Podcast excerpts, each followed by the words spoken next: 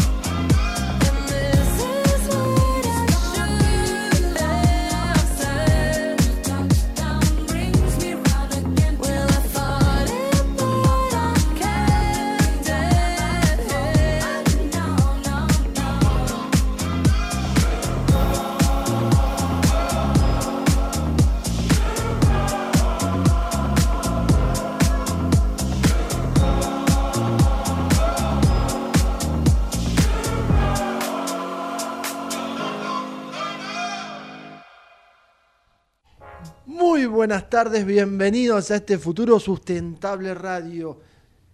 Mes de agosto, mes importante en la República Argentina. Se viene el fin de semana las paso. Estas paso tan reñidas, podríamos decir, tan esperadas porque no sabemos cuál puede ser el resultado final.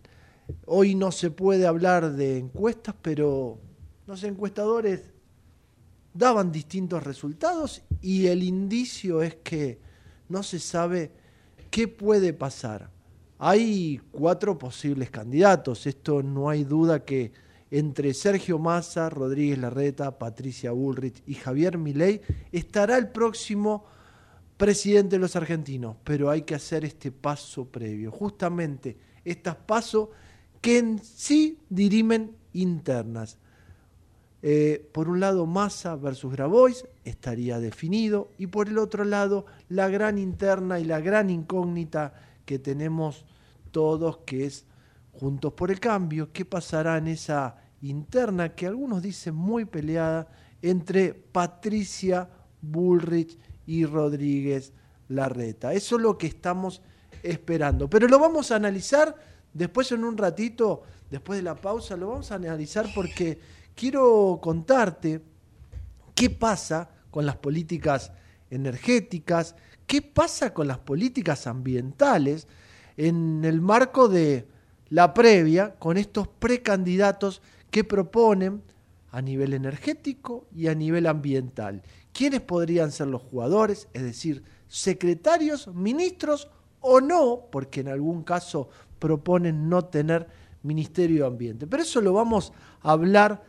después de la pausa. El tema es que también transitamos este mes de agosto, después de las vacaciones de invierno, notamos ya que volvimos a la normalidad en el tránsito y en el movimiento del centro porteño o de la City, como se dice, ya hay menos gente, pero también puedo decir que se nota una cierta presencia eh, de, gente que viene a trabajar, como que el trabajo también deja esa virtualidad para ser presencial.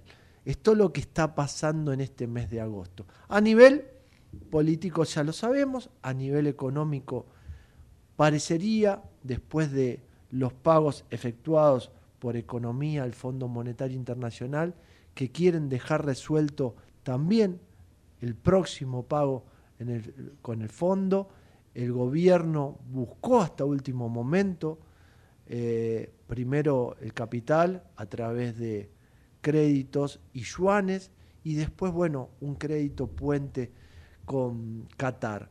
Estos créditos puentes que en algún momento creo yo que deberíamos o debemos pagar intereses. Pero bueno, la economía nos apremia. Nos apremia porque el mercado sigue reaccionando y el blue sigue en alza, con lo cual no hay estabilidad y estas son las contradicciones que tenemos previo a paso porque incluso hasta uno de los precandidatos es el ministro de Economía. Entonces, sería bueno poder sanear la economía o poder mostrar síntomas de saneamiento cuando uno está en la previa gestionando para poder ser elegido. Pero bueno, son los matices que nos da este país. Y a nivel deportivo también nos da matices porque ¿quién no se quedó anoche hasta tarde viendo o escuchando, porque no, no está abierta la, la, transmisión, no está abierta la señal, ¿quién no se quedó escuchando qué pasaba con el Inter Miami? Sinceramente, reconozco ante la audiencia, yo no era un fanático de Lionel Messi, pero en esta etapa festejo y me pone muy contento ver a un Lionel Messi tranquilo, ver a un Lionel Messi que disfruta sus logros, porque no podemos decir nada contra lo que es como jugador y lo que logró, porque no le quedó nada por ganar. Con la última espina que fue la Copa Mundial, se sacó todos los, digamos, la mochila, todo el peso de encima, y es un jugador que hoy, a sus 36 años, disfruta de un Inter Miami, que también el Tata Martino salió a decir, esta vez ganamos por la actuación descomunal del 10, tengo que corregir muchas cosas a nivel equipo, sobre todo en lo defensivo. Pero los que vieron en directo el partido dicen que fue un partidazo emocionante de vuelta, un 4 a 4, que se sella gracias a que el Astro la coloca faltando unos minutos en el ángulo de un tiro libre y sella el 4 a 4. Después van a los penales y gana el Inter Miami. ¿Qué pasa? Por eso digo, estamos todos como enloquecidos o todos expectantes de lo que pasa en una liga de soccer, ahora quieren convertirla en una liga de fútbol, donde el astro argentino muestra lo que es el fútbol, muestra lo que es la pasión, y Miami se viste de rosa, ahora, porque el Inter tiene su camiseta rosa, se viste de rosa festejando los triunfos de Leonel Messi. Seguramente llegarán en, próximas horas refuerzos. Ya había llegado Jordi Alba, ya había llegado Busquet, pero seguramente se reforzarán porque tienen gran expectativa de lo que pase en el Inter Miami. Esto es lo que nos pasa también a nosotros, porque te decía, estuvimos todos expectantes hasta último momento para ver qué pasaba con el Inter que perdía 4 a 2 faltando unos minutos y sinceramente lo lograron. Veremos a nivel deportivo qué pasa. Te cuento que en la interna también Carrió respaldó a Rodríguez Larreta con un mensaje en contra de la violencia. Esto eh, suscitado por los hechos de al Toti Flores en el partido de La Matanza, donde sufrió dos asaltos en menos de un mes y salieron a criticar la seguridad de la provincia de Buenos Aires. Esto es más también lo que pasa y lo que le pone el color a la interna. Esto es, como quien dice, también parte del folclore eleccionario, parte del folclore argentino. El dólar se vende, te decía, 583.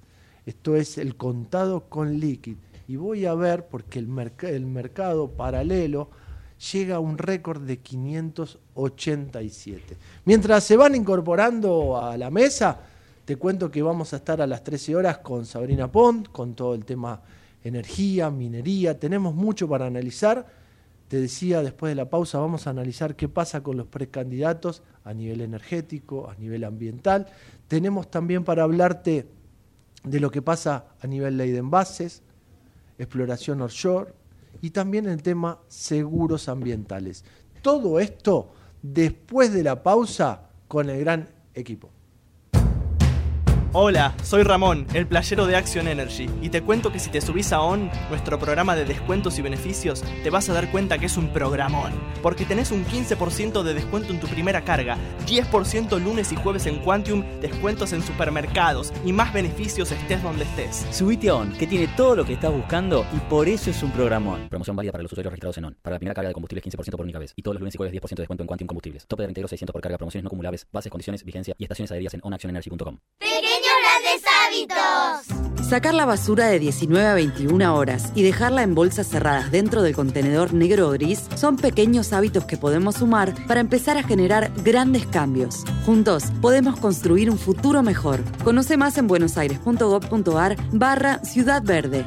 Brazos abiertos. Buenos Aires Ciudad. Todos los días tomamos miles de decisiones. Las más importantes son las que tomamos cuando pensamos en los demás. En Bayer, innovamos para que cada día podamos tomar más y mejores decisiones para cuidar nuestra salud y cosechar un futuro más sustentable. Y eso es bueno. Bayer, cuidemos lo bueno. ¿Estás por viajar? No importa dónde vayas. Disfruta desde que llegas al aeropuerto. Aeropuertos Argentina 2000 te espera con distintas opciones para darte un gustito. Wi-Fi libre y gratuito, opciones de estacionamiento y mucho más. Aeropuertos Argentina 2000. Shell Argentina auspicia este programa.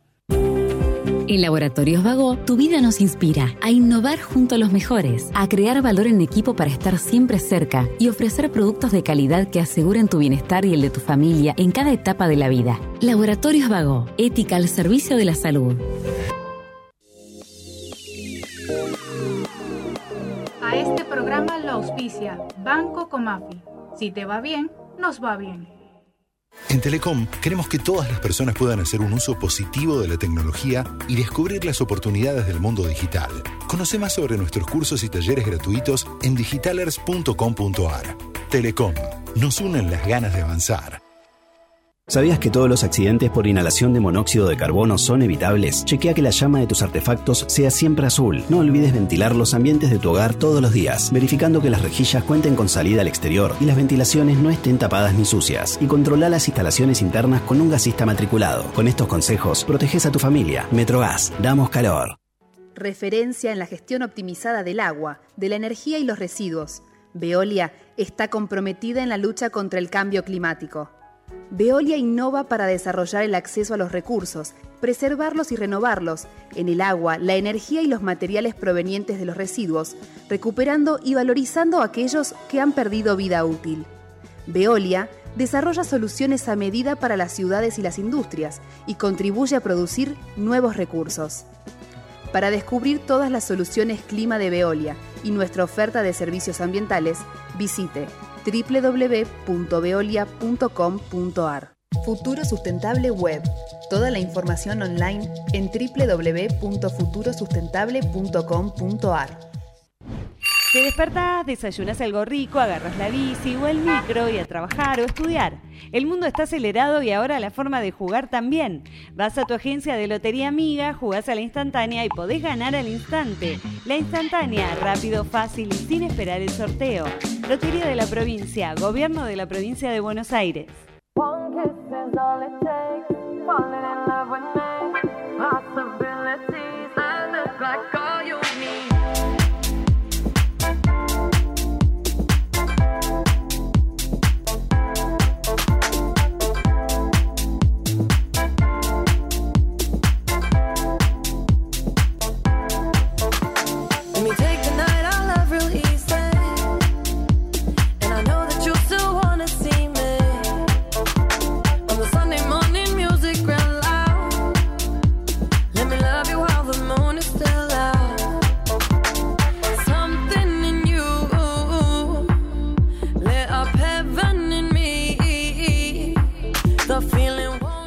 Seguimos en este futuro sustentable 13-17 y tenemos una temperatura de 11 grados mayormente soleado, capaz que aparece una máxima de 13. Digo capaz porque no le tengo mucha fe al sol que brilla tenuemente en la ciudad de Buenos Aires. Pero bueno, tenemos equipo completo, se ha agregado la Melga a la mesa. Bienvenida Melga, ¿cómo ¿Qué estás? tal? ¿Cómo están? ¿Bien? ¿Llegaste Sí. bien el tránsito o no? Porque yo dije que no había mucha gente, pero bueno. No, pero la vine esquivando porque vine Claro. corriendo, así que... Vino haciendo esquí, entonces. Claro, la vino esquivando. exactamente. Y también tenemos a nuestra querida Sabrina Pon. ¿Cómo anda Sabri? ¿Cómo estás, Pablo? ¿Cómo estás, Patricia? ¿Cómo Bien. están todos? Aquí estoy. Se le ve la cara. Igual mañana usted se va, Muy ¿no? bien. Mañana sí, sí, sí. Mañana me voy Ah, para el bueno. norte. Toma vacaciones de familia, Eh, me parece. claro. Que no escuche, ¿no? No, No, no, que no escuche, que no escuche. ¿Se va para dónde? Me voy para Salta. Para Salta. Tenemos en Salta estos días, entre el 9 y el 10 de, el miércoles y el jueves, el Seminario Internacional de Litio. que Gran organiza. expectativa, ¿no? Uh, qué tema, ¿no? Están todos Lo con organiza eso. La, la- la revista Panorama Minero. eh, ya hizo un evento similar el año pasado en Catamarca y estuve también y arrasó porque colmó todos los hoteles de Catamarca eh, y bueno, se espera una alta concurrencia en este también. El litio es un tema que está en la agenda eh, mundial. El litio está en agenda argentina, eh, tiene un potencial, lo escribiste hace poquitos días en la revista. Sí. Eh, 2030 está a la vuelta de la esquina y Argentina podría tener grandes proyectos e inversiones en materia de litio, pero también está en la agenda política. Sí. Porque a veces uno se ríe, ¿no? Eh, gobiernos de la ciudad de Buenos Aires, porque se puede decir que Massa está de- dentro de lo que es la capital y el Gran Buenos Aires, Rodríguez Larreta, Patricia, Milei, no hay, hoy no, los posibles presidentes no hay ninguno del interior, por, Es de- cierto. por decirlo de alguna manera. sí, sí. Y todos hablan de litio, aunque hay que decir que Rodríguez Larreta está acompañado Ahí te iba a Sí, decir. por- por, por Morales. por Morales, que Gerardo sí, Morales, le damos sí. crédito que el señor entiende la materia. Es más, es más, inauguraron juntos una planta de carbonato de litio Claro, en Jujuy. pero por eso con la digo, palita estaban los dos en la Gerardo foto. Morales entiende de la materia. Tenemos un, vice, un Ah. candidato a vicepresidente. armó una un, un proyecto donde la provincia de Jujuy hoy es uno de los potenciales, digamos, productores, pese a que tiene muy poquito, pero tiene. Sí, sí, sí, no, tiene, tiene dos proyectos. Este, eh, mira, tenemos en el país hoy en producción tres proyectos, tres plantas, Y dos son y dos están en Jujuy. Claro, cuando el resto ponga en producción, Jujuy ya no va a tener tanto porcentaje, pero convengamos que se sabe la materia. Sí, Esto quería llegar. sí. Todos los candidatos hoy hablan de litio. Hoy hablan de litio, exactamente. Todos los Estábamos candid- hablando de cómo vamos, cuál va a ser el modelo productivo que va a aplicar el país, ¿no? Y todos los candidatos también hablan de energía.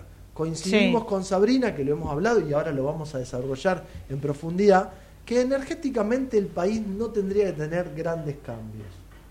No, no, hay una hay cierto acuerdo, digamos, en cuanto a lo que debe ser la política a largo plazo en materia energética. El gasoducto fue un un clic que hicimos, un Yo- hito fundamental ver, yo te digo que hacia las dónde aguas del vamos. Quincho, les, Sí. les explico que el gasoducto es un clic donde Argentina se puede demostrar que se puede.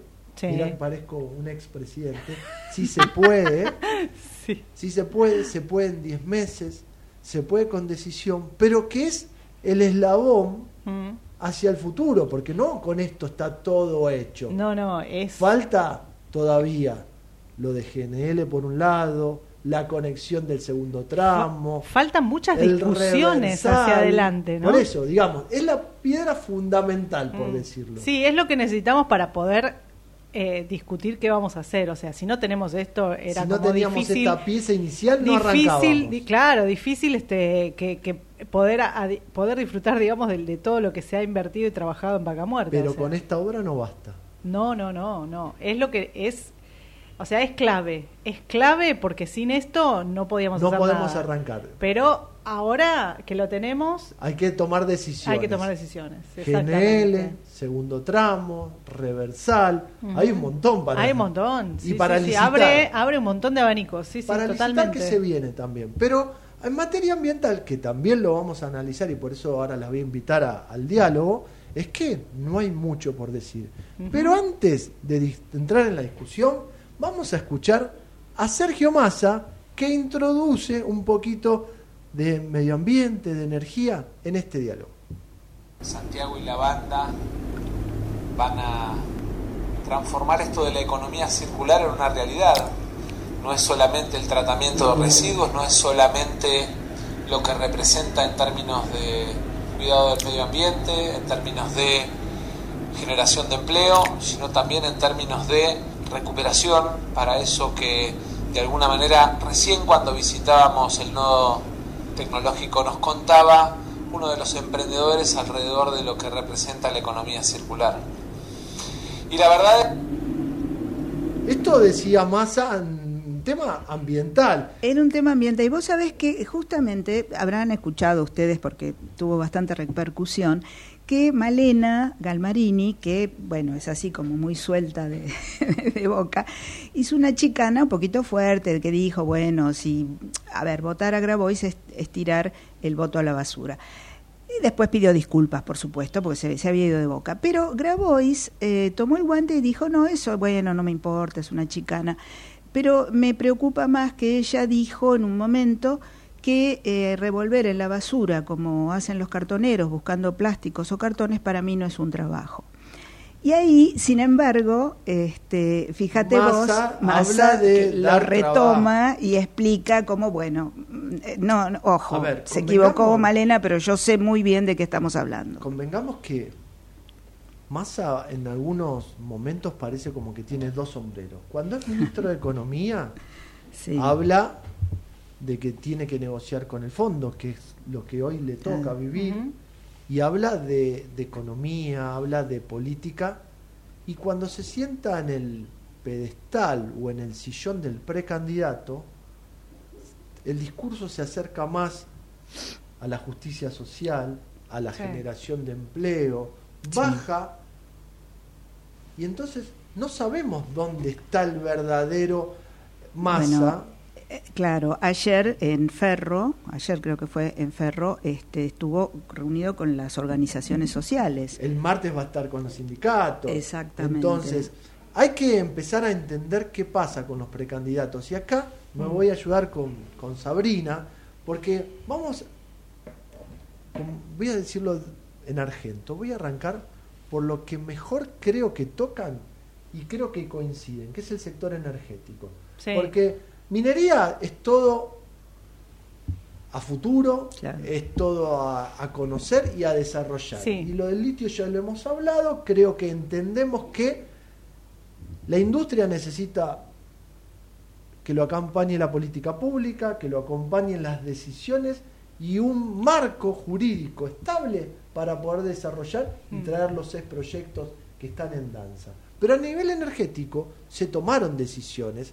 El gasoducto Néstor Kirchner, lo dijimos recién, Sí. es la piedra fundamental, pero ahora hay que continuar. Y hay como está en la línea de Sergio Massa y Rossi por un lado, junto por el cambio, eh, por el cambio que sería Rodríguez Larreta o Patricia Bullrich, y un Milei. ¿Qué, qué, qué desarrollarían en materia política energética, Sabri? Y bueno, ahí. No, no, pero, pero lo que Mirá, ellos dicen en es general- la continuidad. Sí, es dar. con- eh, yo creo, o sea, lo que lo que vemos y eh, con algunos matices muy muy pequeños, en realidad es que todos son este, todos tienen una idea, digamos, pro mercado, podríamos decirlo de alguna forma, ¿no? O sea, todos estén apuntando a incentivar o dar incentivo a los sectores eh, privados que están invirtiendo en este tipo de desarrollo, ¿no? O sea, ese sería un poco eh, lo, lo clave o lo que atraviesa estas fórmulas. En, en ese sentido están de- estarían de acuerdo. O sea, pro mercado, garantías para el inversor, eh, estabilidad fiscal. Por eso, se mantendría la- las tres líneas se mantendrían iguales. Sí. Con un Con algunos matices, Bueno, podríamos decir. ahí sí. está. Y el matiz de Javier Milei, por ejemplo, es reglas claras y estables para el funcionamiento de los mercados Sí. a fin de brindar las señales de precios adecuadas para la inversión a riesgo. Sí, sí. Milei es el más tajante. Es el más tajante eh, y es el que, digamos, y quizás no está tan abocado a lo que sí se ve desde el lado de más de, la fórmula de masa o de la fórmula de la uni- uni- Unión por la Patria, en el caso de Grabois, más, eh, más acentuado todavía, que es el tema de pensar en un desarrollo de la cadena de valor en el país, más allá, digamos, de lo que es la producción primaria, ¿no? Eh, Massa lo dice, le dice vamos a hablar de esto, vamos a trabajar en la industrialización del litio. Grabois lo dice aún con más énfasis, habla de una IPF a cargo del sector o encabezando el sector del litio como, como empresa madre, ¿no? como lo ha sido, digamos, emblema, emblemática para el sector gasífero.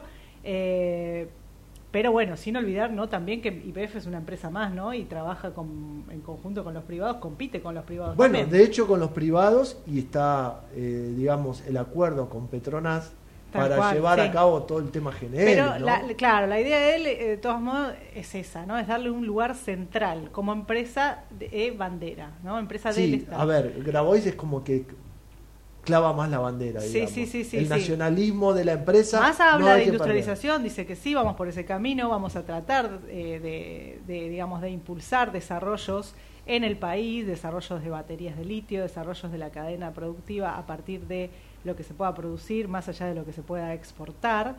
Eh, tienen, digamos, esa beta, aunque Massa sí se inclinaría más por un desarrollo de- del sector eh, minero, ¿no? Del sector minero. Tan- Bueno, porque el Lo minero- mismo que el- Rodríguez Larreta y Gerardo Morales. A ver, me parece que eh, Morales y Massa entienden que el minero necesita otras respuestas que no las tuvo en este Ujú. periodo. Hablábamos de políticas públicas y reglas más claras, hablábamos también Bueno, de un de- tema cambiario. ¿eh? El tema es cuestión cambiaria, cuestión las importaciones, ¿no? Los insumos importados, las se están volviendo con locos con las iras. Exactamente. Entonces, cuando hoy habla uno con la industria, el tema CIRA sale en todos lados. Sí, sí, sí. Entonces, hay que entender que hay que regularizar y darle estabilidad. Pero el tema del litio estaría en agenda y encaminado. Mm. El tema energético, con el gasoducto, Ah. se dio un gran paso y, digamos, tendría que haber continuidad. Y ahora me doy vuelta a la mesa y voy a dialogar con la Melga, porque acá está lo más complicado y a esto quería llegar. ¿Qué hacemos a nivel ambiental? Mirá la cara de la Melga. Se agarró los pelos. Alguien- que hablar- alguno se acuerda, digamos. Hablan poco y nada. Como... Hablan poco y nada. Y nada. Y justamente Podemos ahí, deducir que hay poco interés. por eso Bueno. hay poco interés, hay poco, y poco conocimiento, poco diría conocimiento, poco, digamos, proyecto de agenda legislativa a nivel Eh. Congreso, lo venimos reclamando, Sí. pero también las figuras son pocas. Porque voy a empezar por lo más positivo, creo yo, es que Sergio Massa, si asume, tendría, lo digo en potencial, tendría como posible candidato a ocupar su Ministerio de Ambiente al que hoy es subsecretario. Claro. Que Sergio es- Federovsky, que es el que más sabe, o el que es el sabe, que el que en sabe. su agrupación conoce del tema y es el que viene desarrollando políticas ambientales. Por lo cual diríamos que tendríamos una cierta continuidad a la política ambiental que tenemos hoy en, en día, porque pasaría de subsecretario a ministro. Esto todo en potencial. Después vamos a analizar Juntos por el Cambio, donde ahí tenemos dos ramas. Y acá yo veo algo que todavía no está resuelto. Cuando digo no está resuelto es porque Patricia Bullrich no la he escuchado hablar de medio ambiente, No. no tiene equipo funcionando, o por lo menos en nuestro conocimiento hoy no le conocemos quién No. podría ser su posible eh, ministro de Ambiente, pero sí, en el caso de Rodríguez Larreta, habría dos figuras que podrían ocupar la cartera ambiental. A ver, Melga, seguime. ¿Una quién podría ser? Una mujer, ¿verdad? Que- Mujer. Gladys Estuvo en Acumar. González, exacto. Gladys González. Senadora y que está Senadora en, el, en la comisión de del. Senado de Ambiente. claro. Ese podría ser uno de los, digamos, una de las candidatas podría ser una persona que tiene conocimiento en la materia, estuvo en Acumar, estuvo en la estaba en la Comisión de Ambiente en el Senado, es la que viene trabajando también en la interna. Sí. Pero acá te voy a agregar algo que nadie lo tenía. A ver, Un dato que me pasaron de último momento. a ver, a ver. ¿Quién podría ser el que, y este sería hombre, podría ocupar en el caso de que Rodríguez Larreta sea presidente de la nación? No lo tenés el dato, ¿no? Mm. No, no, no. Renzo Morosi. Renzo Morosi. Renzo Morosi trabaja en ambiente en la ciudad de Buenos Aires Claro. actualmente Claro. y podría estar ocupando ese Bueno. cargo. Es decir, que dirimen también una interna o dirimen una posibilidad a ver quién podría tener ese cargo ambiental. Y estoy recordando también que me pasaron otro dato A el ver. fin de semana, es que tal vez si en Juntos por el Cambio no se da el resultado Rodríguez Larreta y gana Patricia, es que la cartera ambiental podría entrar en una negociación para que algún radical Claro. ocupe el puesto de ministro. Es decir, que hasta acá no hay mucho interés por la parte ambiental a nivel política. Y digo no hay mucho interés porque convengamos que lo venimos reiterando. Antes teníamos los proyectos, las Sí. bases, sabíamos lo que un partido político proponía en distintos ámbitos, sea económico, social, ambiental, energético, minero. Mm. Hoy no lo tenemos. Tenemos que salir a buscar la información. Entonces, esto es lo que hay. Y el peor escenario, a mi criterio, es el que propone mi ley. Ah, bueno, él eh, me parece que es de los que dice eh, basta con el Ministerio de Ambiente, eh, Claro. entre otros, ¿no? Bueno, Este, bueno, a ver, Claro. propone no tener más Ministerio de Ambiente. Entonces, si yo lo analizo desde el lado económico, no tener ministerios sería bajar presupuestos del Mm. Estado. Sí. El tema es que esto ocurra en la práctica, porque ya hemos visto que el Ministerio de Ambiente pasó a Secretaría en la época de Macri. Claro, con Berman, sí. ¿Y qué pasó? Tenía el mismo rango y el mismo presupuesto. Entonces, Sí, era un título Un título, sí. Claro. para la gente, Mm. pero en la práctica tenía el mismo rango y el mismo presupuesto. Entonces, si lo que propone mi ley es no tener un ministerio para bajarlo de rango, que sería un error, pero sí para bajarlo de presupuesto, sería una discusión a tener. Claro. Porque sí, digo, a nivel presupuestos entendemos que el gasto público está super pasado, Mm. por Sí. eso tenemos este Claro. déficit y esta inflación que tenemos también, entre otros Entre otros, puntos, claro, sí, entre otras vari- entre variables. otras variables, pero sí entender que necesitamos que el Ministerio de Ambiente tenga rango ministerial claro. por la transversalidad de los temas. Claro. Porque si estamos hablando de desarrollar minería, vamos a necesitar controles ambientales. Si estamos hablando de desarrollo energético, vamos a necesitar controles ambientales. Si estamos hablando que somos un país agroganadero, también, vamos a También. necesitar. Y en todas las actividades. Hoy la transversalidad del ambiente con respecto a lo que es cambio climático, descarbonización y Mm. cambios de matrices energéticas que discutimos, tiene que estar la pata ambiental. Claro. Entonces, sorprende que los precandidatos que se postulan y que vamos a votar este próximo domingo 13 de agosto no tengan en su agenda una política ambiental tan clara. Este es el análisis que hacemos previo. Después del domingo le voy a decir a la Melga y a la producción que empecemos a buscar Sí. quién serían las cabezas y si los podemos traer acá. Pero es el análisis previo que hacemos y es importante porque nosotros estamos para analizar el tema ambiental. Pero Mm. todos en el momento de votar tienen que empezar a entender qué pasa detrás de cada partido. Claro. Me parece que es un pequeño análisis que nos pone en contexto. Después hay mucha tela para cortar. Sí. Pequeña pausa y continuamos en este futuro sustentable.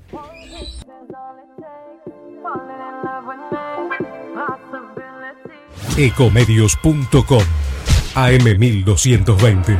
Estamos con vos. Estamos en vos. American and Merit Hoteles. Primera cadena hotelera argentina. 3, 4 y 5 estrellas. Más de 20 destinos de Argentina y el Cono Sur. Aprovecha el código promocional Puro Branding con el 10% de descuento para los hoteles Amerian Córdoba Park, Amerian Executive Córdoba, Amerian Buenos Aires Park, Merit San Telmo y Amerian Executive Mendoza Hotel hasta fin de año. No válido para fines de semana largos. American and Merit Hoteles.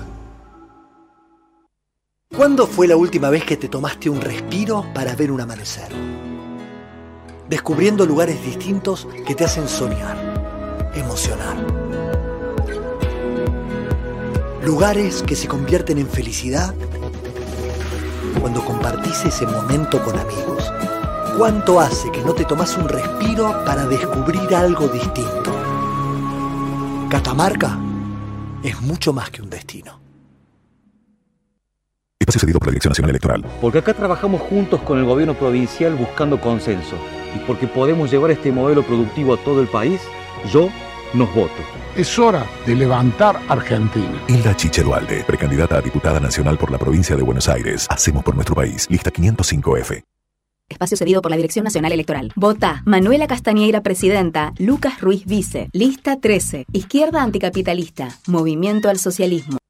Espacio cedido por la Dirección Nacional Electoral. Elegí a Néstor Grindetti para que me acompañe en la provincia.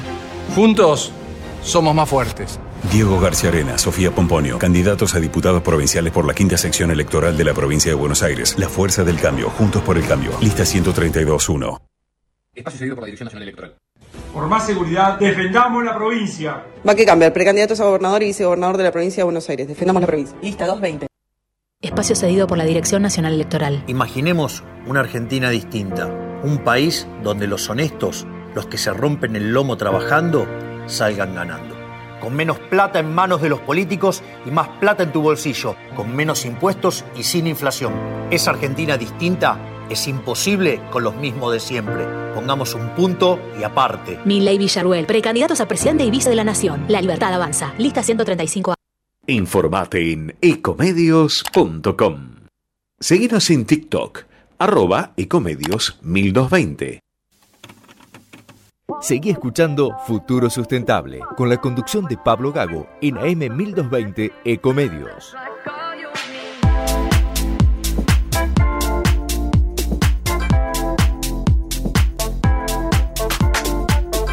Y seguimos en este futuro sustentable, este futuro sustentable que podés seguir a través de YouTube, Ecomedios 1220, nos podés ver en ecomedios.com, nos podés seguir en Twitter, arroba fsustentable, arroba ecomedios 1220. Y hoy no hice la presentación inicial de nuestro equipo, si bien le di la bienvenida a la Melga y a Sabri que me acompañan acá, porque justamente quiero presentar a un nuevo integrante del equipo y es el señor Nicolás Bardela, especialista en ambiente, que nos va a acompañar un poquito desarrollando toda la parte técnica ambiental y también viendo qué pasa con la actualidad. Así que le damos la bienvenida a Nicolás, un fuerte abrazo a la distancia, ¿cómo estás? Bienvenido.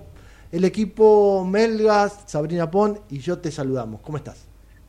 ¿Cómo andan? Bueno, un gusto estar acá. Hola Pablo, después de, de tanto tiempo de ir hablando y ver cómo, cómo implementar acá, estamos. Gracias Nico porque le vas a aportar la mirada técnica, como decía, la mirada de, desde el especialista ambiental, de toda la problemática que va ocurriendo durante el mes y en este caso durante los programas que vamos a transitar. Y yo justamente te convoqué para este lunes porque hay dos o tres temitas importantes en agenda. Uno es la medida cautelar que pide la Fundación Ambiente de Recursos Naturales sobre la explotación offshore en nuestro país y quería hablar contigo y que me cuentes qué pudiste ver de esta medida presentada y cuál es tu apreciación técnica. Y la verdad que son muchas cuestiones como para poder hablar y, muy relacionado también con lo que venían eh, comentando ustedes ahí en el diálogo, en un año tan politizado eh, y con tantas eh, cuestiones a definir, estas cuestiones ambientales se ponen sobre el tapete cuando hay conflicto. hoy el conflicto, desde hace tiempo, se, viene planteando desde la parte de la productividad, la necesidad de producir más, de generar recursos y en contra muchas veces se plantean las posibles afectaciones que se pueden generar sobre el ambiente. Este es uno de los casos donde se puede plantear esto, todo lo que es la explotación eh, eh, en el mar argentino, tiene esa dicotomía de qué tanto nos sirve desde el punto de vista económico, de desarrollo productivo, de, generación de recursos y demás, y qué tanto nos complejiza la situación respecto de el cuidado del ambiente. Y yo creo que este es el gran problema eh, no solo con este tema en general, eh, por la cual se puede hacer una medida judicial, como lo hizo en este caso FARM, eh, o pueden empezar a surgir mucho, muchos tipos de presentaciones judiciales en un futuro, no solo sobre este tema, sino sobre otros. ¿Y qué pide la cautelar, Nicolás, ahí, precisamente a nivel ambiental? lo que plantea. El planteo, de la cautelar, y, y no solo de esta, sino normalmente de todas las cautelares cuando hay una dicotomía sobre esto, sobre ese el avance eh, de la producción contra el ambiente, cuando se pone en, este, en esta cuestión, normalmente son las, las formalidades lo que se plantean, que no se cumple con un estudio de impacto ambiental o que no está eh, aprobado de una forma eh, como lo pide la normativa. Y en este caso, puntualmente, lo que se plantea dentro de varias cuestiones es que no existe una evaluación ambiental estratégica eh, realizada por parte del Ministerio de Ambiente de la Nación, específicamente de la Secretaría de Cambio Climático, y eh, eh, en marco de eso, de, que no existe este tipo de evaluación que tenga en cuenta los impactos que se generan en la actividad en general respecto del mar argentino y las afectaciones que se pueden llegar a realizar, lo que se plantea acá es paremos todo, que no se pueda explorar, que no se pueda seguir explotando lo que ya se está explotando en el mar argentino, que hace muchos años que tenemos plataformas offshore. Entonces acá lo que plantea es, como normalmente se hace, eh, las cuestiones más formales, no existe tal documento técnico, eh, por lo tanto, se para o, se plantea el parate de la actividad. Eso por un lado. Y por otro lado también se plantea que se vulnera el principio de lo establecido en el acuerdo de Escazú, ¿no? Eh, sí, por, por eso mismo que, eh, a ver, yo siempre lo planteo desde el punto de vista de que se busca cuestiones más procedimentales a la cuestión de fondo. Acá, el principio de no regresión, por ejemplo, que es uno de lo que están planteando y demás, no, eh, no se hace en el marco de eh, análisis ambientales profundos que se hayan hecho y ya se ha determinado que esto va a ser mejor o peor. Es más, la presentación de FAR no dice no tiene que haber una explotación offshore de acá en adelante, no tiene que existir este tipo de actividad. Lo que plantea es que no hay un estudio objetivo que permita determinar los impactos ambientales a generar. Ahora, y, que obviamente plantee esto lo que lo comentaba vos, Pablo, de eh, los principios establecidos en la Ley General del Ambiente. Ahora, técnicamente es factible determinar y concluir que no habrá impactos ambientales que generen una regresión o una no regresión respecto del ambiente en el mar argentino. Todos vamos a poder concluir en un estudio técnico, estratégico, como se plantea, que eh, esta actividad no va a generar impactos negativos. Y la verdad que es muy difícil desde el punto de vista técnico lograr algo que tenga consenso con una definición así, porque eh, toda actividad genera algún tipo de impacto. Entonces vos lo que te vas a poner a plantear es, genere este tipo de impacto. Bueno, ¿qué medida yo planteo para, mitigar, para compensar, para recuperar, para lo que sea? Y ahí es donde empezás la discusión. Y ahí está la discusión, dónde está la, la línea de base y a dónde tendría que recomponerlo después de que pase la actividad. Pero bueno. y con esta, una cosita más, Pablo, y con esta actividad puntual, eh, después es quien la controla. Porque yo te digo, esta es la línea de base, acá estoy yo, voy a hacer esto, voy a hacer todas estas medidas, por lo cual el impacto no se va a ver, vamos a ponerlo así. Bueno, ¿y quién controla que después eso efectivamente sea así? Y ahí viene un punto de los que recién estábamos tocando. Si podemos eh, tener un Ministerio de Ambiente que sea transversal a la política energética, minera y a la industria en general, podemos controlar y podemos desarrollar actividad. Pero si no le damos protagonismo al, al ambiente, estamos seguimos complicados. Sí, sí, y no solo desde el punto de vista de nación, porque acá después tenés distintas competencias que juegan en el medio y también los ministerios de las provincias tienen mucho que ver eh, en este caso, no solo el Ministerio de Nación.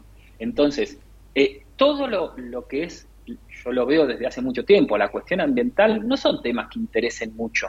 A la, no, no son que a la comunidad en general, salvo cuando hay un problema. Exactamente. Cuando se ponen el tapete. En ese momento es cuando todos empezamos que hay que cuidar el ambiente, que esto, que...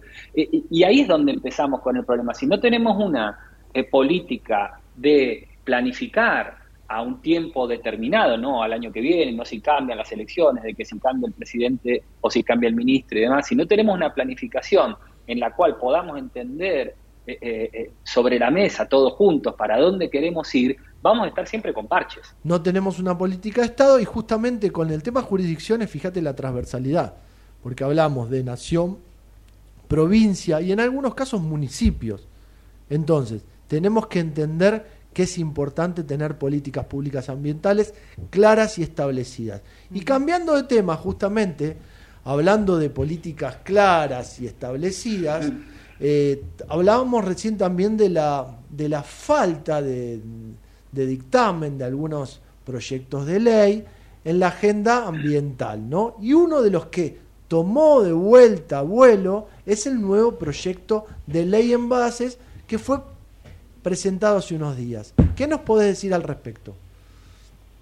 Y que es otro temón, eh, porque acá hay mucha, mucha cuestión social en el medio de todo lo que es la gestión de envases. Entonces, eh, cuando vos presentás un proyecto de ley, o, cualquier tipo de normativa, querés modificar una normativa, tocas intereses por todos lados. Intereses que pueden ser desde la parte productiva de las empresas, de lo social, de la gente, hasta de cómo saco la basura en mi casa todos los días entre las 7 y las 8 de la, de la noche, o a la hora que sea, y con la separación que haya que hacer y demás. Eh, pero acá en este tema puntual yo tengo una opinión tal vez un poco distinta a algunas que se han planteado si lo que se quiere pensar es en una ley de presupuestos mínimos, no podemos ir a tanto detalle.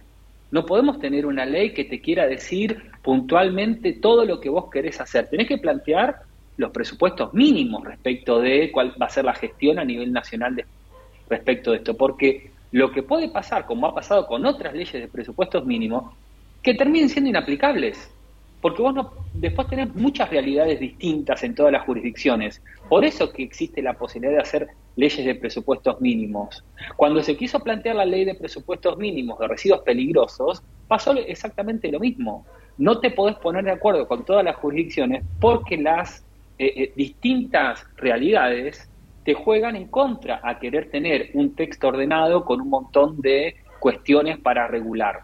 Entonces, me da la sensación de que si se quiere plantear una ley eh, de gestión de envases que es hiper necesaria y todos vamos a estar de acuerdo que es una ley muy necesaria, me da la sensación de que habría que ir en un concepto de ley de presupuesto mínimo, no en una ley que quiera reglamentar toda la actividad, porque va a terminar quedando en una ley eh, que no va a poder ser aplicable o que va a tener muchos problemas. Y además tenemos que plantearlo de una forma progresiva, para ver cómo eh, eh, la comunidad se va acomodando esta cuestión. No es solamente el tema de si hay que pagar una tasa o es un impuesto y las empresas se tienen que hacer cargo y, y tiene que ir a favor de uno o en contra de otro. No, no tiene que ir para mí por ese camino. Todos estamos de acuerdo que necesitamos una ley de presupuestos mínimos, sí, y que se tiene que regular este tema. Ahí te hago un alto justamente, Nicolás, porque Sergio Federovisky, desde el Ministerio de Ambiente, remarcaba que la tasa no es un, eh, que la tasa no es un impuesto, es una tasa, y que la iniciativa de este proyecto de ley se basa en el principio de la responsabilidad extendida del productor, que implica que los productores deben financiar el tratamiento de sus envases. En una primera instancia, una de las discusiones era la tasa. En otra instancia, la discusión era que no se habían sentado con el sector o con la industria para discutir la reglamentación o el proyecto este de ley. Ahora, por lo que dice Federovisky, que lo remarcó en la presentación, él quiere tener política pública en materia ambiental y que esta ley debe ser aprobada. Y resaltó que tiene que haber voluntad indiscutible porque lo que quieren es reciprocidad porque tiene que haber una ley de envases en la Argentina. ¿Se puede imponer de esta manera una ley? A ver, el discurso es un discurso que creo que nadie estaría en contra. Que necesita una ley de envases se necesita. Estamos de acuerdo. Que, que lo tengamos, o sea, como a nivel discursivo yo creo que todos estamos de acuerdo. Yo creo que la forma eh, eh, o eh, metodológicamente lo que se plantea le falta mucho diálogo y consenso para poder tenerlo. esa, esa es mi mirada. Ahora, la sensación que me da es que la responsabilidad extendida del productor, obviamente es un concepto que también todos vamos a estar de acuerdo, pero no es lo mismo ese concepto para un envase de plástico que puede ser un agua eh, eh, mineral o la responsabilidad extendida del productor de un neumático fuera de uso o la responsabilidad extendida del productor para una batería de automotor que tenga plomo y ácido. es completamente distinto. Ese sería uno de los casos y estamos totalmente de acuerdo. Y por otro lado también, yo me he sentado con la industria y he hablado, y alguna industria me dice, yo ya estoy haciendo un programa de recuperación. ¿Por qué tengo que volver a pagar? Cuando tal vez el otro no lo está haciendo. Es complicado, entendiendo también que en Argentina se producen 50.000 toneladas de residuos por día, ¿no? Sí, por eso. Si nos ponemos, a ver, nos podemos eh, abrir dos juegos. La empresa te va a decir, mira, yo estoy haciendo mi programa, ¿por qué además tengo...? Bueno, la ley el proyecto tiene ahí alternativas de que si vos estás haciendo tus acciones, estarían incorporadas y no deberías pagar la tasa.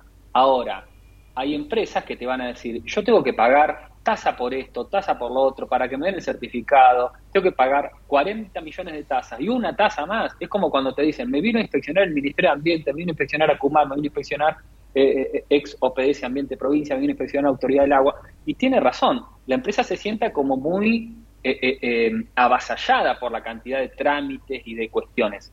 No significa que no haya que hacerlo, ¿eh? No, no, no, significa, pero podríamos buscarle la vuelta, que algún gobierno la quiso buscar en su momento, para alinear los controles nacionales, provinciales y municipales y que sean un poquito más eh, holgados, por decirlo de alguna manera, un poquito más resumidos para poder cumplir con distintas jurisdicciones. Pero bueno, esto es lo que pasa y esta ley se presentó. Nicolás, esperamos verte pronto en el estudio, te damos una fuerte bienvenida, un fuerte abrazo a la distancia y bueno, nos vemos el lunes que viene.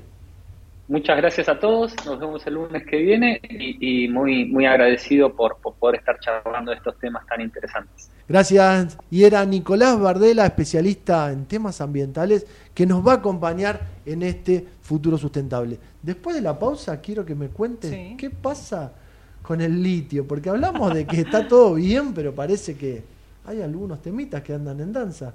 Dale. Después de la paz, usa Sabrina Pont te cuenta todo lo que pasa con el litio. Te despertás, desayunas algo rico, agarras la bici o el micro y a trabajar o estudiar. El mundo está acelerado y ahora la forma de jugar también. Vas a tu agencia de Lotería Amiga, jugás a la instantánea y podés ganar al instante. La instantánea, rápido, fácil y sin esperar el sorteo. Lotería de la provincia, Gobierno de la provincia de Buenos Aires. Minera Andina del Sol. Una operación de Barrick y Shandong Gold. Adhiere al programa hacia una minería sustentable.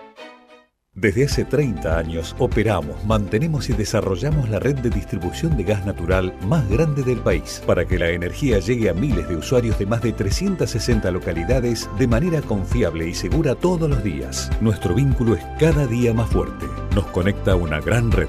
Camusi, 30 años conectados. En Grupo Logístico Andriani celebramos 75 años creciendo para estar cada vez más cerca de las personas. 75 años trabajando con pasión y compromiso para contribuir al desarrollo sostenible de nuestras comunidades y generar una diferencia positiva. Hoy invertimos más que nunca en el desarrollo de tecnología para evolucionar en la forma de hacer logística y seguir llegando a cada rincón del país. Andriani, llevamos lo que te importa. Sacar la basura de 19 a 21 horas y dejarla en bolsas cerradas dentro del contenedor negro o gris son pequeños hábitos que podemos sumar para empezar a generar grandes cambios. Juntos podemos construir un futuro mejor. Conoce más en buenosaires.gov.ar barra Ciudad Verde. Brazos abiertos. Buenos Aires Ciudad. Shell Argentina. Nos une el compromiso con el desarrollo sustentable del país. En SEAMSE, convertimos 6 de cada 10 kilos de basura que vos sacás en materiales reutilizables para cuidar el planeta y que vivas mejor en tu ciudad. Ayúdanos reduciendo y separando tus residuos. Entérate cómo en Facebook barra SEAMSE Oficial y en Twitter arroba SEAMSE Oficial. Tecnología y ecología. Cerca tuyo. Masalín Particulares. 115 años de liderazgo distinguidos por la trayectoria, guiados por la innovación. Nuestro compromiso, 100% de energía eléctrica renovable para nutrir la tierra de forma sostenible.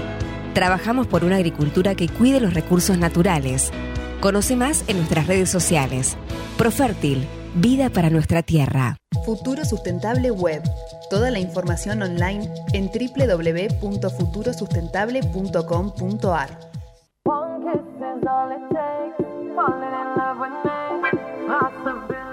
y están los teléfonos a full. Una que está en las redes, la otra buscando información.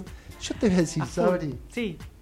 Anda buscando, porque la Melga planteó la polémica del litio, que Sí. sigue la polémica en el litio. Vos buscame eso, tenés también el tema tarifas. Vamos a hablar un poquito de tarifas porque sí, eso también salió por todos lados, ¿no? Salió por Sí, todos nos lados. interesa El eso. que anda, te digo, como parece un bombero loco es Ana- eh, men- de Mendiguren. Sí, está en todos lados, ¿cómo Anda pagando, anda pagando incendios por todos lados. Y justamente lo traigo a la mesa porque le digo a, la- a Sabrina, yo le, le digo la ponta, a veces en casa Sí. es la ponta. La ponta. Es más, para mi hija es la ponta. Claro. Pero el tema es que busque, porque el bombero del precandidato Sergio Massa, es decir, José Ah, de Mendiguren, sí. anda atrás también de la polémica del litio. Ah, Busca sí, obvio. información. No hay tema, que además milita la, cam- la campaña de masa, lo vi el otro No, día, no, militar, sí. el, primer, el primer militante. es Pero ahora son todos militantes. Y, pero en eso me saco el sombrero y le doy la derecha. ¿eh? está bien, Siempre digo, cuando el peronismo encuentra a su candidato, todo se alinea. Ah, ni hablar. Ahora las PASO van a hacer alguna que otra vueltereta porque Sí. las PASO lo permite. Es más, algún votito se les va a escapar para Moreno. Lo tengo porque tengo Ajá. conocidos que no quieren votar una cosa ni la otra.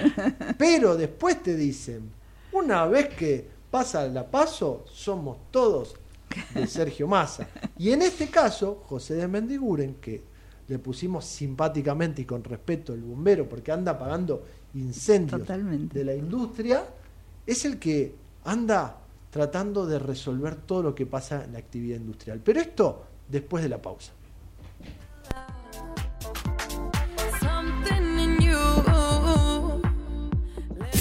Desde Buenos Aires, transmite LRI 224, AM 1220, Ecomedios.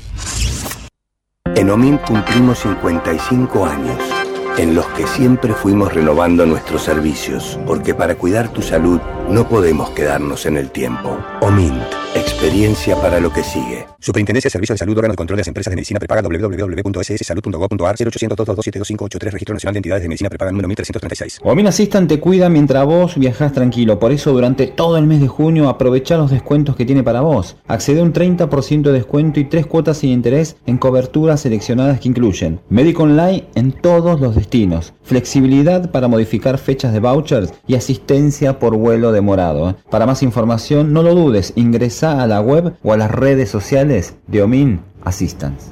En OMIN cumplimos 55 años, en los que siempre fuimos renovando nuestros servicios, porque para cuidar tu salud no podemos quedarnos en el tiempo. OMINT, experiencia para lo que sigue. Superintendencia de Servicios de Salud, órgano de control de las empresas de medicina prepaga www.sssalud.gov.ar 0800-227-2583, Registro Nacional de Entidades de Medicina Prepaga número 1336. Este 13 de agosto, seamos cada vez más los que votamos por la democracia. Conoce más en argentina.gov.ar barra elecciones. Elecciones 2023. Argentina Presidencia. Soy Juan Carlos Neves, un veterano de Malvinas que del Senado trabajará para construir un país como Dios manda. Espacio gratuito asignado por la Dirección Nacional Electoral. Juan Carlos Neves, precandidato a Senado Nacional por la provincia de Buenos Aires, Alianza lista 506, línea celeste.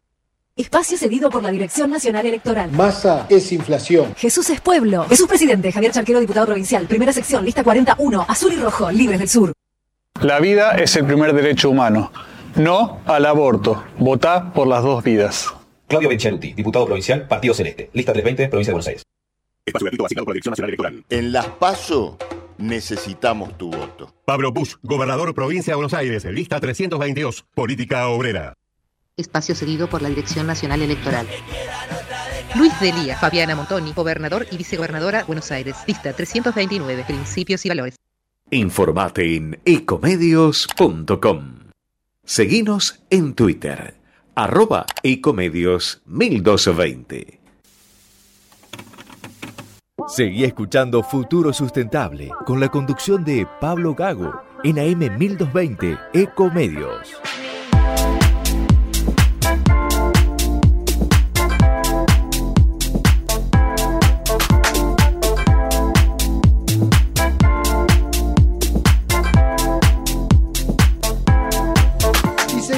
En este futuro sustentable. Yo dije, sigue la polémica del litio. Acá, acá en el estudio también hay alguna polémica, pero lo estamos ordenando. Acá Natalia, la operadora, me dice, estoy ciega. Usted sigue así, que a Stevie, a Stevie Wonder le fue muy bien. Exactamente. Así que a usted, ¿por qué le va a ir mal?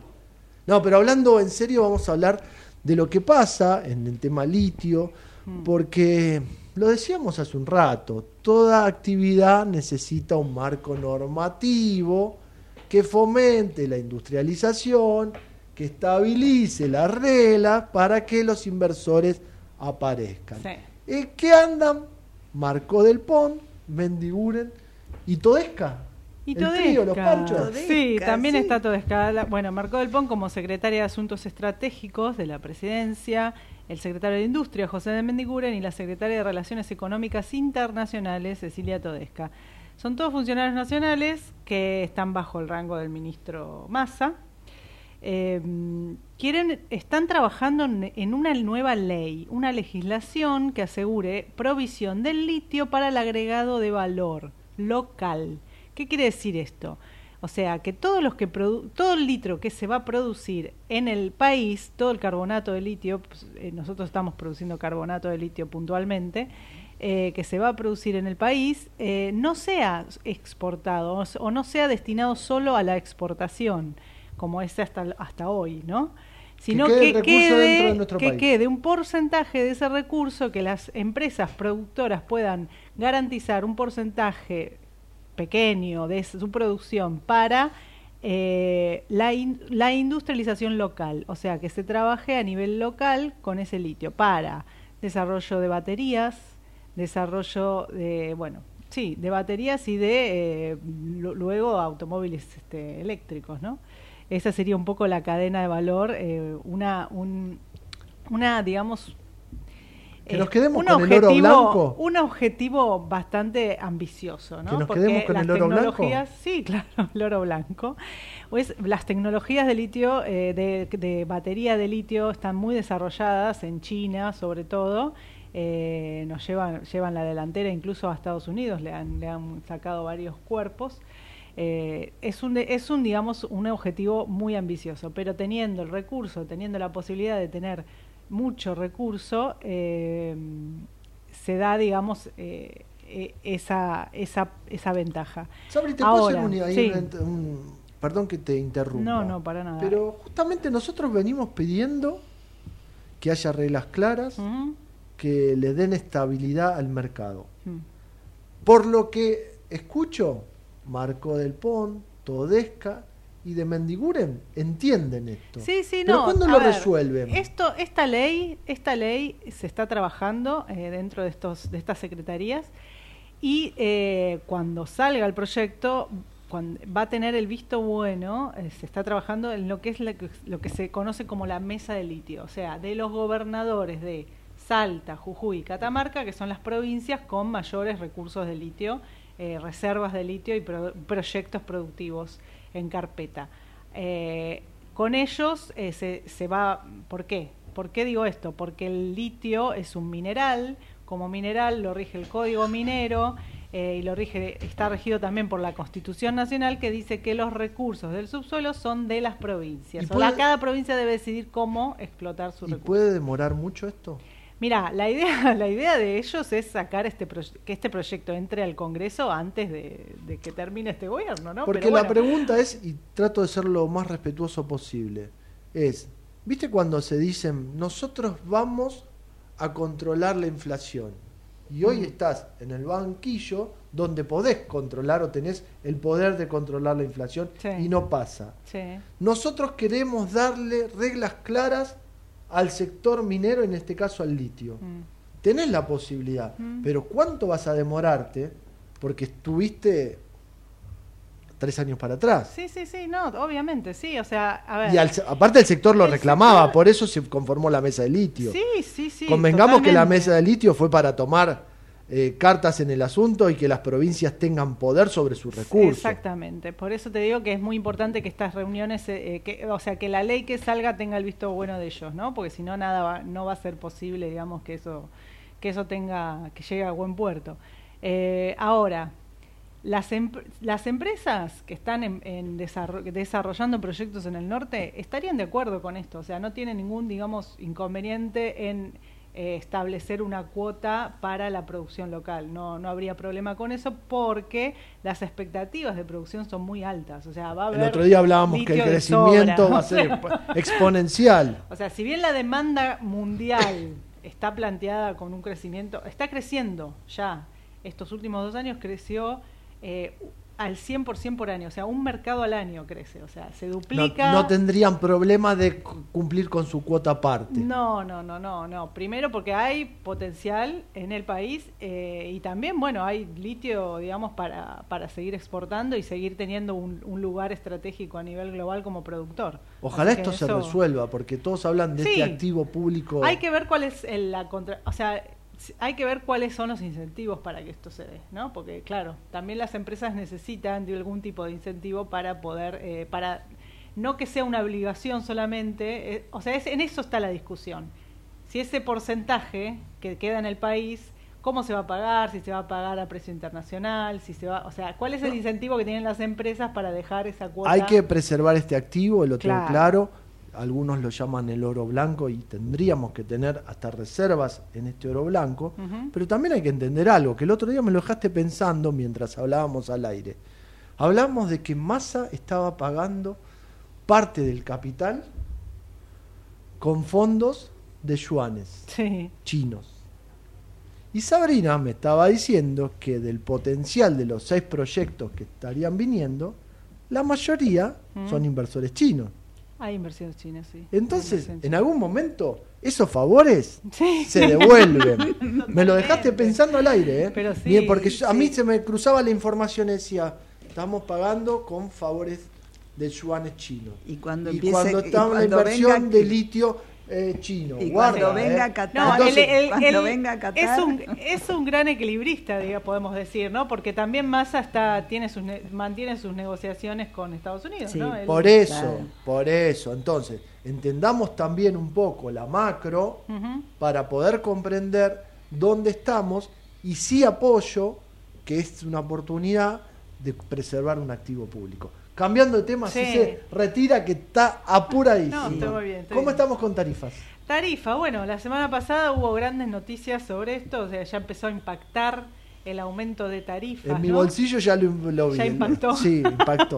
Unos Bueno, miles y miles Esto va a seguir así, digamos. O sea, ya sabemos que en esto también hay un gran consenso político de que los subsidios energéticos tienen que irse yendo, desapareciendo de a poquito. eh, o sea, que no se puede sostener, digamos, el sistema, o sea, la balanza fiscal, digamos, con unos subsidios tan altos o subsidiando a todos, ¿no?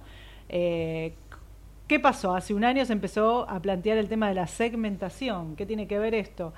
¿Qué quiere decir esto? Digo, que paguen más quienes tengan mayores ingresos o los hogares donde tienen mayores ingresos paguen la tarifa más cercana, lo, lo más cercana posible a la tarifa real, ¿no? y, Al y a su posibilidad real. también de dónde viven y de pago. Exacto. Se- lo que pasa es que se plantearon tres niveles, ¿no?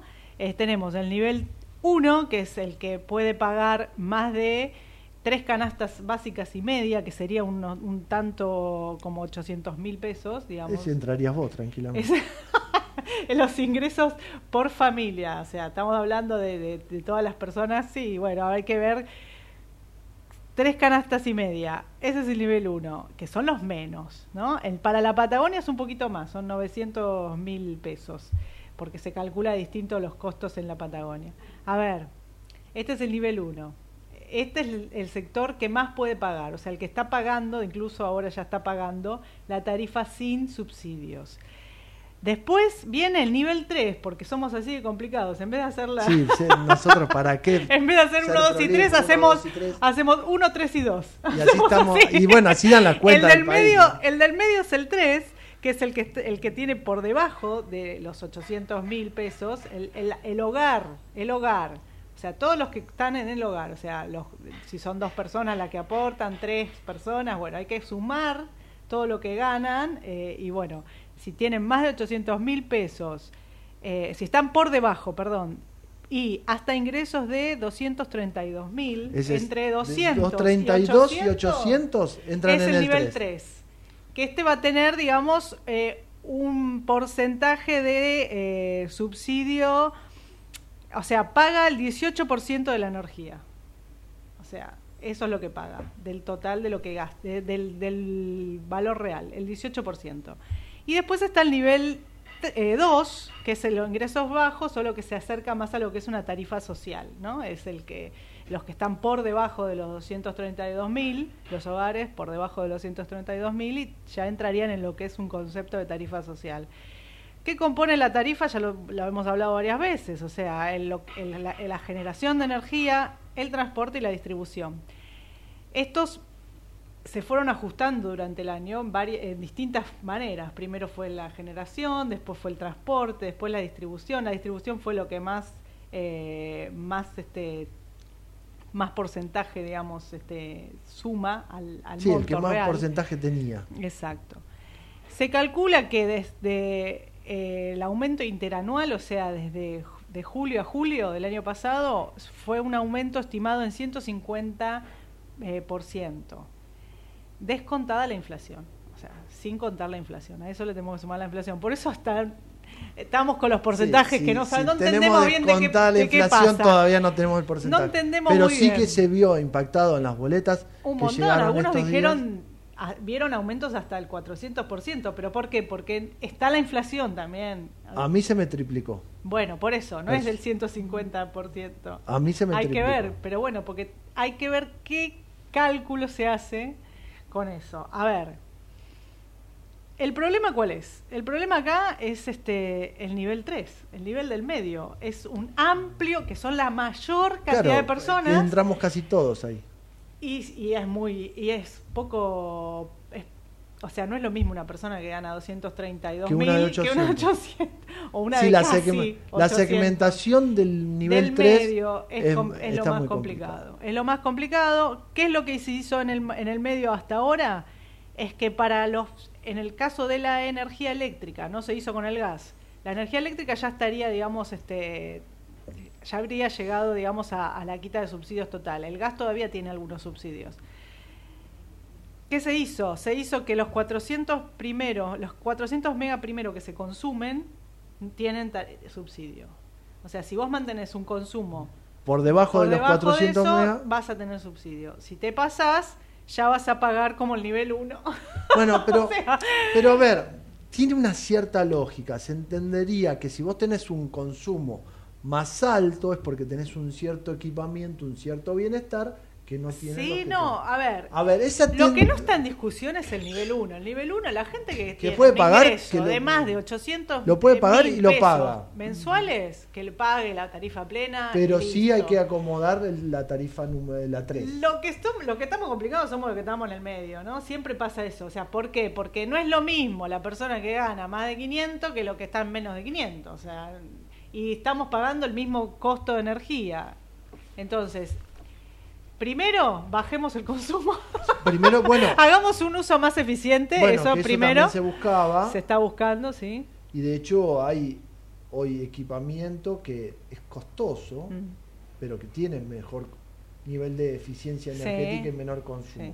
Pero no está al alcance de muchos, Ah. porque como vos decís, en ese espectro de 232.000 a Eh, 800 sí, somos un montón. hay un montón de variables. Y hay un montón de variables, pero lo que tenemos que tener claro que esto vino para quedarse, o sea, no van a volver, al menos no en las políticas que como están planteadas eh, Pero esta era una discusión que tuvimos en otros gobiernos también. ¿Te acordás cuando asumió el gobierno Sí. Mauricio Macri? Sí. Que había que entender que no había más subsidios, había que entender que había que Faltó gradualismo, en el ese momento se gradualismo hablaba para la de eso. aplicación y la suba de las tarifas, pero no ocurrió. Ojalá en algún momento lo tengamos Sí, claro. o podamos dejamos- encon- todavía no- todavía está por verse. Por si eso. el nivel 2, que es el del medio, no, si el nivel 3, el nivel que es el 3 del el medio, sí, qué gana de confundirnos, ¿no? Mirá la cara de Natalia, Porque esto pero- es así, nivel 2, 3 y 1.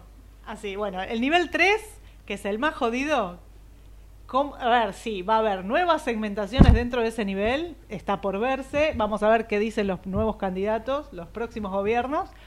Que hay que hablamos, ¿sabes qué? De la normalidad en nuestro país. Primero, cómo Sí. se segmentan las tarifas, como vos decís, 1, 3 y 2, no 1, 2 y 3. Pero después, sí, puede ser 1, 3, 4 y 2, como nos aclara Natalia, pero el tema es que después tenemos que también ser claros que en algún momento, si fuéramos un país lógico, no tendríamos que tener subsidios. No. Entonces, lo estamos tratando Ah. de sacar, sí, pero bueno, ¿cómo se puede? Ayer escuché a un consultor que dice que vivimos en un país con una democracia casi perfecta porque se puede sostener y que estábamos mejor que Brasil, Bolivia, Paraguay y Chile. Y sinceramente, no sé desde qué punto lo mira, porque esos países que nombró tienen una inflación mucho menor a la nuestra y una estabilidad económica mucho mejor a la nuestra. Pero bueno, cada uno lo mira de donde Sí. quiere y de donde puede. Sí. Pequeña pausa y continuamos en este futuro sustentable. Te despertás, desayunas algo rico, agarras la bici o el micro y a trabajar o estudiar. El mundo está acelerado y ahora la forma de jugar también. Vas a tu agencia de Lotería Amiga, jugás a la instantánea y podés ganar al instante. La instantánea, rápido, fácil y sin esperar el sorteo. Lotería de la provincia, Gobierno de la provincia de Buenos Aires. Minera Andina del Sol. Una operación de Barrick y Shandong Gold. Adhiere al programa hacia una minería sustentable. Desde hace 30 años operamos, mantenemos y desarrollamos la red de distribución de gas natural más grande del país para que la energía llegue a miles de usuarios de más de 360 localidades de manera confiable y segura todos los días. Nuestro vínculo es cada día más fuerte. Nos conecta una gran red. Camusi, 30 años conectados. En Grupo Logístico Andriani celebramos 75 años creciendo para estar cada vez más cerca de las personas. 75 años trabajando con pasión y compromiso para contribuir al desarrollo sostenible de nuestras comunidades y generar una diferencia positiva. Hoy invertimos más que nunca en el desarrollo de tecnología para evolucionar en la forma de hacer logística y seguir llegando a cada rincón del país. Andriani, llevamos lo que te importa. Hábitos. Sacar la basura de 19 a 21 horas y dejarla en bolsas cerradas dentro del contenedor negro o gris son pequeños hábitos que podemos sumar para empezar a generar grandes cambios. Juntos podemos construir un futuro mejor. Conoce más en buenosaires.gov.ar barra Ciudad Verde. Brazos abiertos. Buenos Aires Ciudad. Shell Argentina. Nos une el compromiso con el desarrollo sustentable del país. En SEAMSE convertimos 6 de cada 10 kilos de basura que vos sacás en materiales reutilizables para cuidar el planeta y que vivas mejor en tu ciudad. Ayúdanos reduciendo y separando tus residuos. Entérate cómo en Facebook barra SEAMSE Oficial y en Twitter arroba SEAMSE Oficial. Tecnología y ecología. Cerca tuyo. Masalín Particulares. 115 años de liderazgo distinguidos por la trayectoria, guiados por la innovación. Nuestro compromiso, 100% de energía eléctrica renovable para nutrir la tierra de forma sostenible. Trabajamos por una agricultura que cuide los recursos naturales. Conoce más en nuestras redes sociales. Profértil, vida para nuestra tierra. Revista Futuro Sustentable, el primer medio gráfico de sustentabilidad en la Argentina. Suscríbete en www.futurosustentable.com.ar. One kiss is all it takes. Falling in love with me.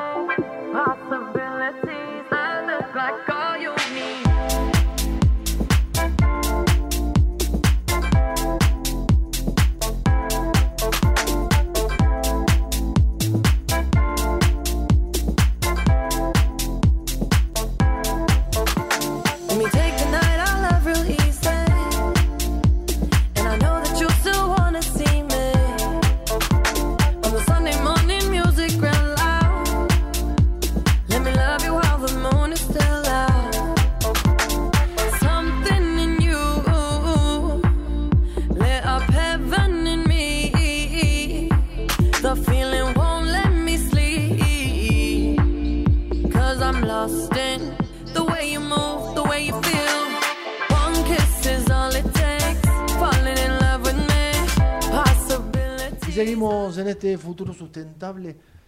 Ya pasamos tres cuartos de programa. Uh, mira vos. Rápido, ¿eh? porque fue muy, muy entusiasta. Mucha información. Sí.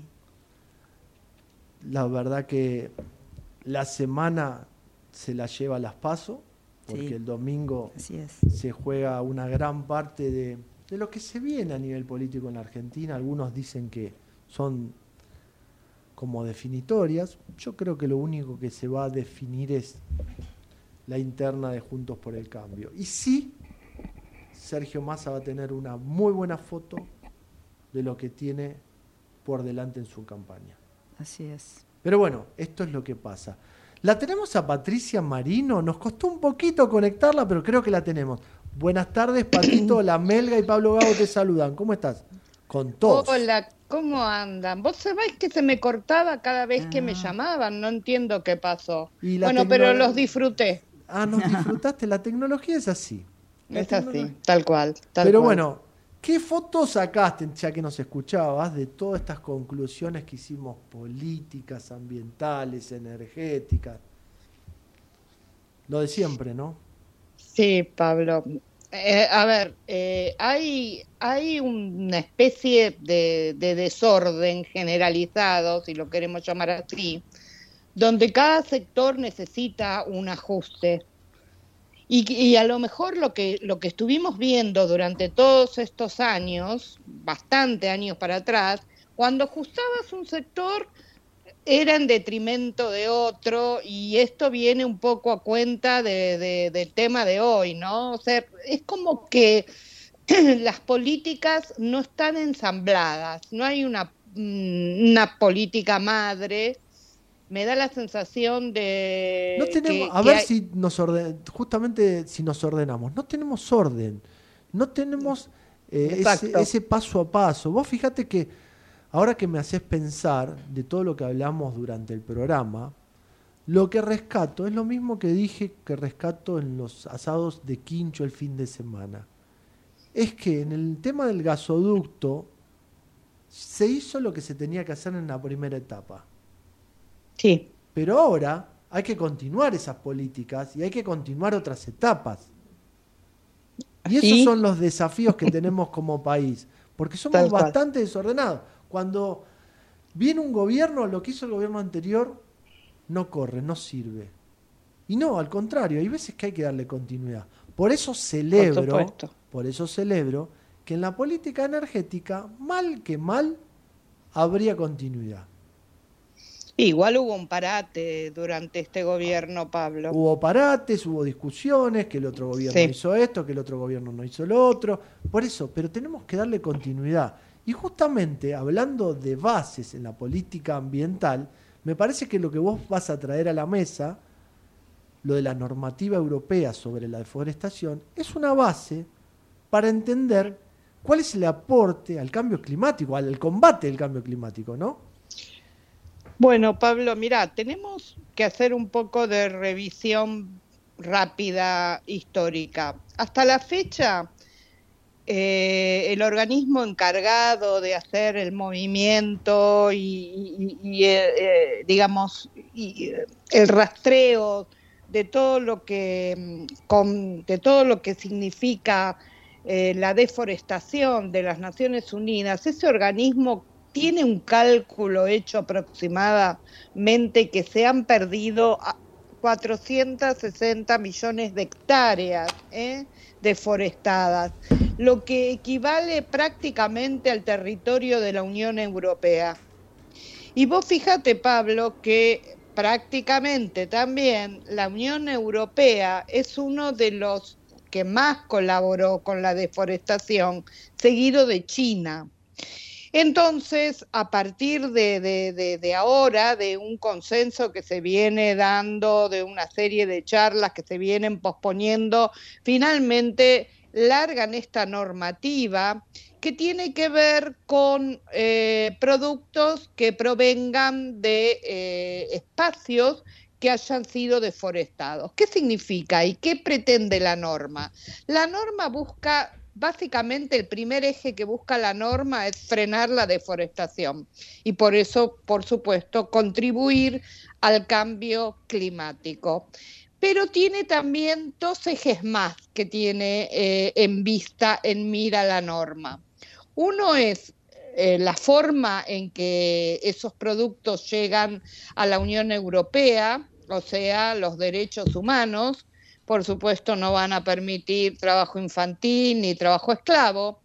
Y el tercer eje es el respeto hacia las comunidades indígenas. Entonces, la norma busca frenar la deforestación, conseguir, por supuesto, de alguna manera eh, darle la importancia al trabajo digno y al respeto a las comunidades indígenas. ¿Cuáles son estos productos que la Unión Europea no va a recibir si vienen de zonas deforestadas? El cacao, la madera, el aceite de palma, la soja, el cuero, los lácteos, en fin, todo lo que tenga que ver con una eh, agroindustria, ¿verdad? Entonces, Pablo, lo que dice la norma es que estos productos que va a recibir la Unión Europea, ya sea como materia prima o como productos elaborados, no deben provenir de zonas deforestadas después de 2020. Es decir, si después del año 2020 vos hiciste un desmonte para, para obtener una superficie para Perdón, sembradío, do- por ejemplo, ¿2020 o 2030? no, no, 2020 para atrás, 2020. Es decir, Vas Si vos- retroactivo tres años para atrás. exacto. Si vos el año pasado hiciste un desmonte para, no sé, cultivar soja, esa, esa soja no va a entrar al mercado común europeo.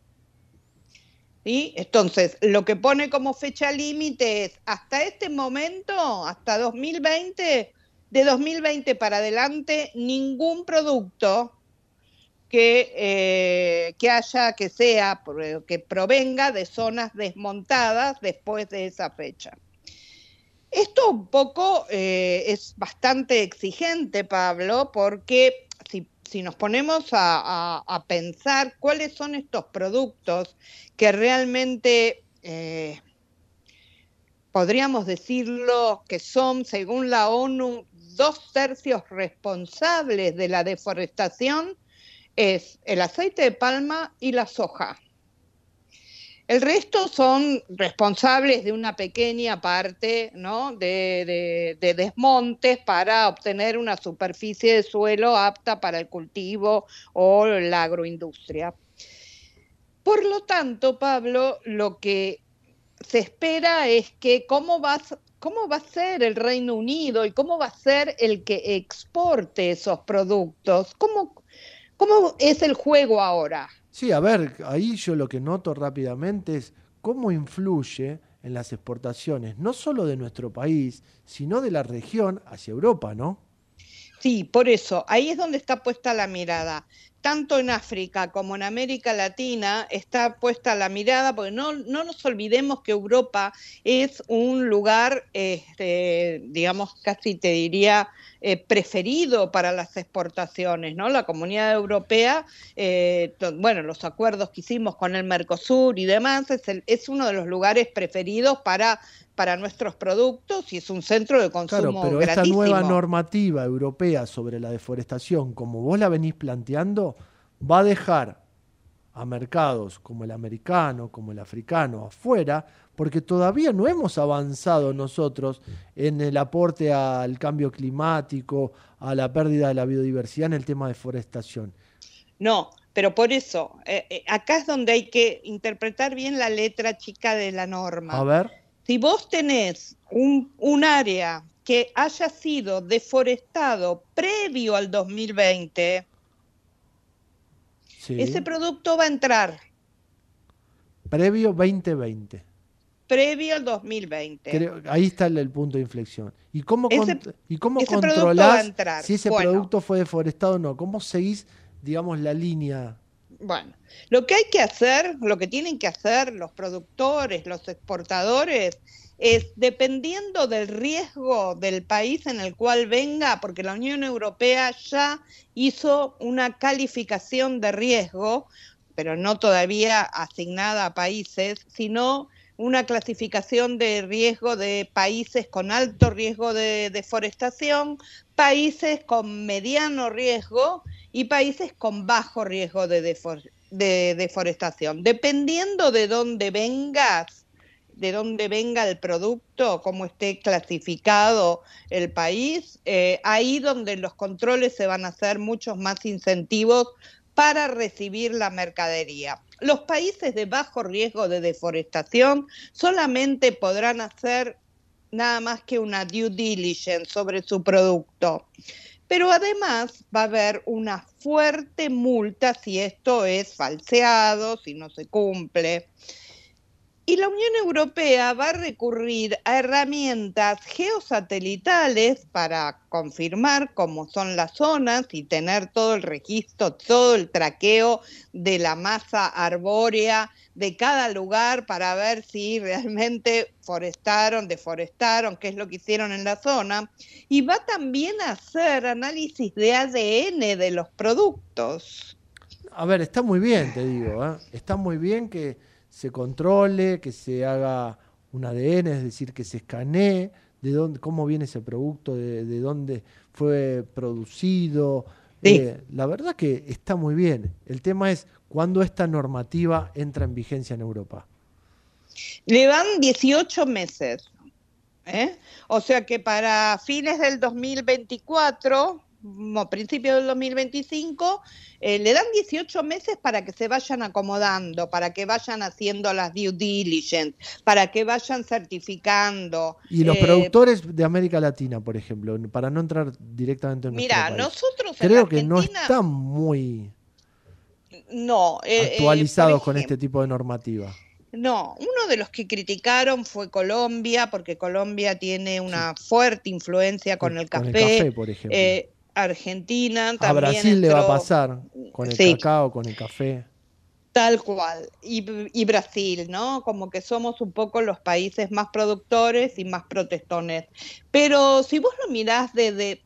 Acá podés hacer una mirada Eh, por ejemplo, si vos lo mirás desde la mirada del café, el café ha ido por, por otro tipo de requisitos, por otro tipo de exigencias, el café ha ido evolucionando, la, siembra, la cosecha, la producción del café, hacia normas ambientales. Además, en Colombia, recordás que tenemos como una especie de eh, incentivo a las prácticas ambientales. Así que, de alguna manera, este, no se vería, o sí, pero, pero no su gran parte de producción. Lo que, lo que se destaca aquí, por ejemplo, lo que destacamos nosotros aquí en la Argentina, es que esto también nos va a traer una especie de orden. Nosotros tenemos unas economías regionales muy vastas. Sí, me decís. No, no, no, no, justamente no, que ojalá traiga orden y que pueda regularizar ciertas situaciones en materia de deforestación para poder darle trazabilidad a este tipo de productos y poder certificar orígenes y que en un eventual control después no sea tan exigente en la punta, sino que sea exigente directamente en el, el, escalón número uno, que es donde se produce, ¿no? Pero bueno, veremos qué pasa, Pato. Pablo, lo que, lo que tenés que tener en cuenta es que tu producto no provenga de una zona de deforestación, que, que, cumplas con todos los requisitos humanos a nivel eh, laboral y que respetes los, pro, los pueblos indígenas. Bueno, ahí hay, hay un temita y que, que, es complicado ahí hay un tema que y para puede controlar. llegar a ser, sí. Por eso. Sí. Pero veremos cómo avanza. Patito, no tengo más tiempo. Te mando un beso grande y a ver si te veo la semana que viene. La semana que viene estoy. Beso grande, cuídate. Beso. Y era nuestra querida Patricia Marino que nos traía otro de los temas, porque, a ver, cuando hablamos de legislación en Europa, también tenemos que hablar de que esa legislación produce ciertos controles en el momento de producir en otras regiones como América y África. Y en este caso, nuestro país se ve comprometido. Porque cuando hablamos de producción de América, recién lo decía muy clarito, Colombia, Brasil y Argentina son los que producen cacao, café, otro tipo Soja. de soja, otro tipo de alimentos que tienen que ser controlados en su trazabilidad. Maíz, claro. El tema es cómo vemos y controlamos la deforestación. Pequeña pausa y continuamos en este futuro sustentable.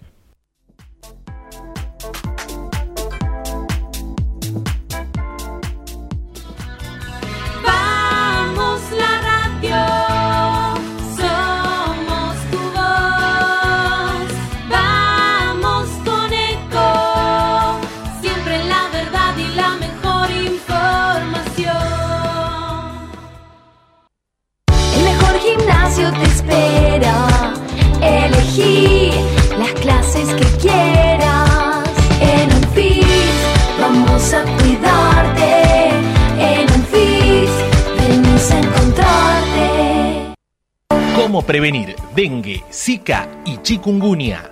Sin criaderos no hay dengue. Limpia tu patio de objetos que acumulen agua. Elimina agua estancada de recipientes. Reemplaza con tierra o arena el agua de tus flores. Tapa los tanques de agua y cisternas. Tira y perfora llantas para que no acumulen agua. Limpia floreros y bebederos. Recordá, sin criaderos no hay dengue. Intendencia Menéndez. Nadie quiere el aborto. Ponele fin con tu voto. Vota por las dos vidas. Ayelena Lancay, gobernadora. Raúl Mañasco, vice. Partido Celeste. Lista 320, provincia de Buenos Aires. Espacio cedido por la Dirección Nacional Electoral. En Las PASO necesitamos tu voto. María Díaz, senadora provincia de Buenos Aires, lista 92, política obrera. Espacio cedido por la Dirección Nacional Electoral. Horacio Valdés, Marita Velázquez, Diputados Nacional Buenos Aires, lista 329, Principios y Valores. Espacio cedido por la Dirección Nacional Electoral. Revivamos la argentinidad. Prometo laburo, patriotismo, recuperar el Paraná. Pepo Jardinelli y Bárbara Solerno, precandidatos a presidente y vicepresidenta de la Nación. Lista A94, proyecto. Informate en ecomedios.com. Seguinos en Facebook. Ecomedios Live. Seguí escuchando Futuro Sustentable con la conducción de Pablo Gago en AM 1220 Ecomedios.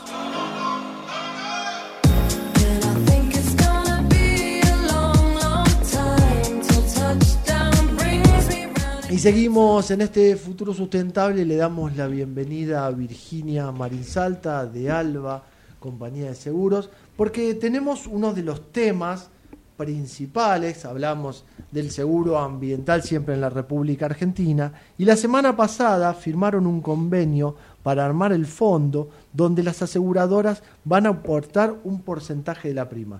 ¿Lo dije bien? Bienvenida primero. Hola, bienvenida. Eh, perdón, buenas tardes. No hay Gracias por problema. invitarme. No hay problema, bienvenida. Y Virgil, ¿lo dije bien? Van a firmar, firmaron un convenio, van a aportar un porcentaje. ¿Cómo, cómo se va a componer esta prima o este porcentaje de la prima? Bien, bueno, lo más importante y concreto es que las compañías aseguradoras que emitimos el seguro ambiental obligatorio vamos a aportar el 0,5% de las primas emitidas. Es decir, que de cada prima emitida, el 0,5 va a un fondo. Exactamente.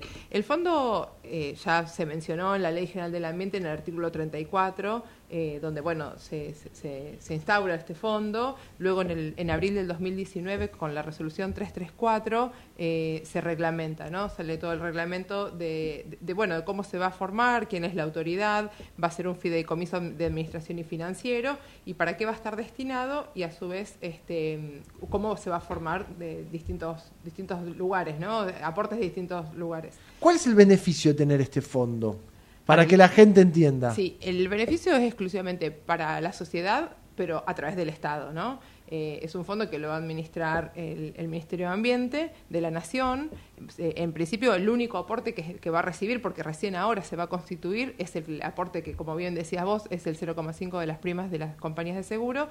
Y luego puede, nutrirse de multas, de, de donaciones, de organismos internacionales que quieran aportar para el fin que tiene, que es básicamente eh, tener fondos para costos de posibles eh, acciones de restauración. ¿Quién va a ser el recaudador de esto?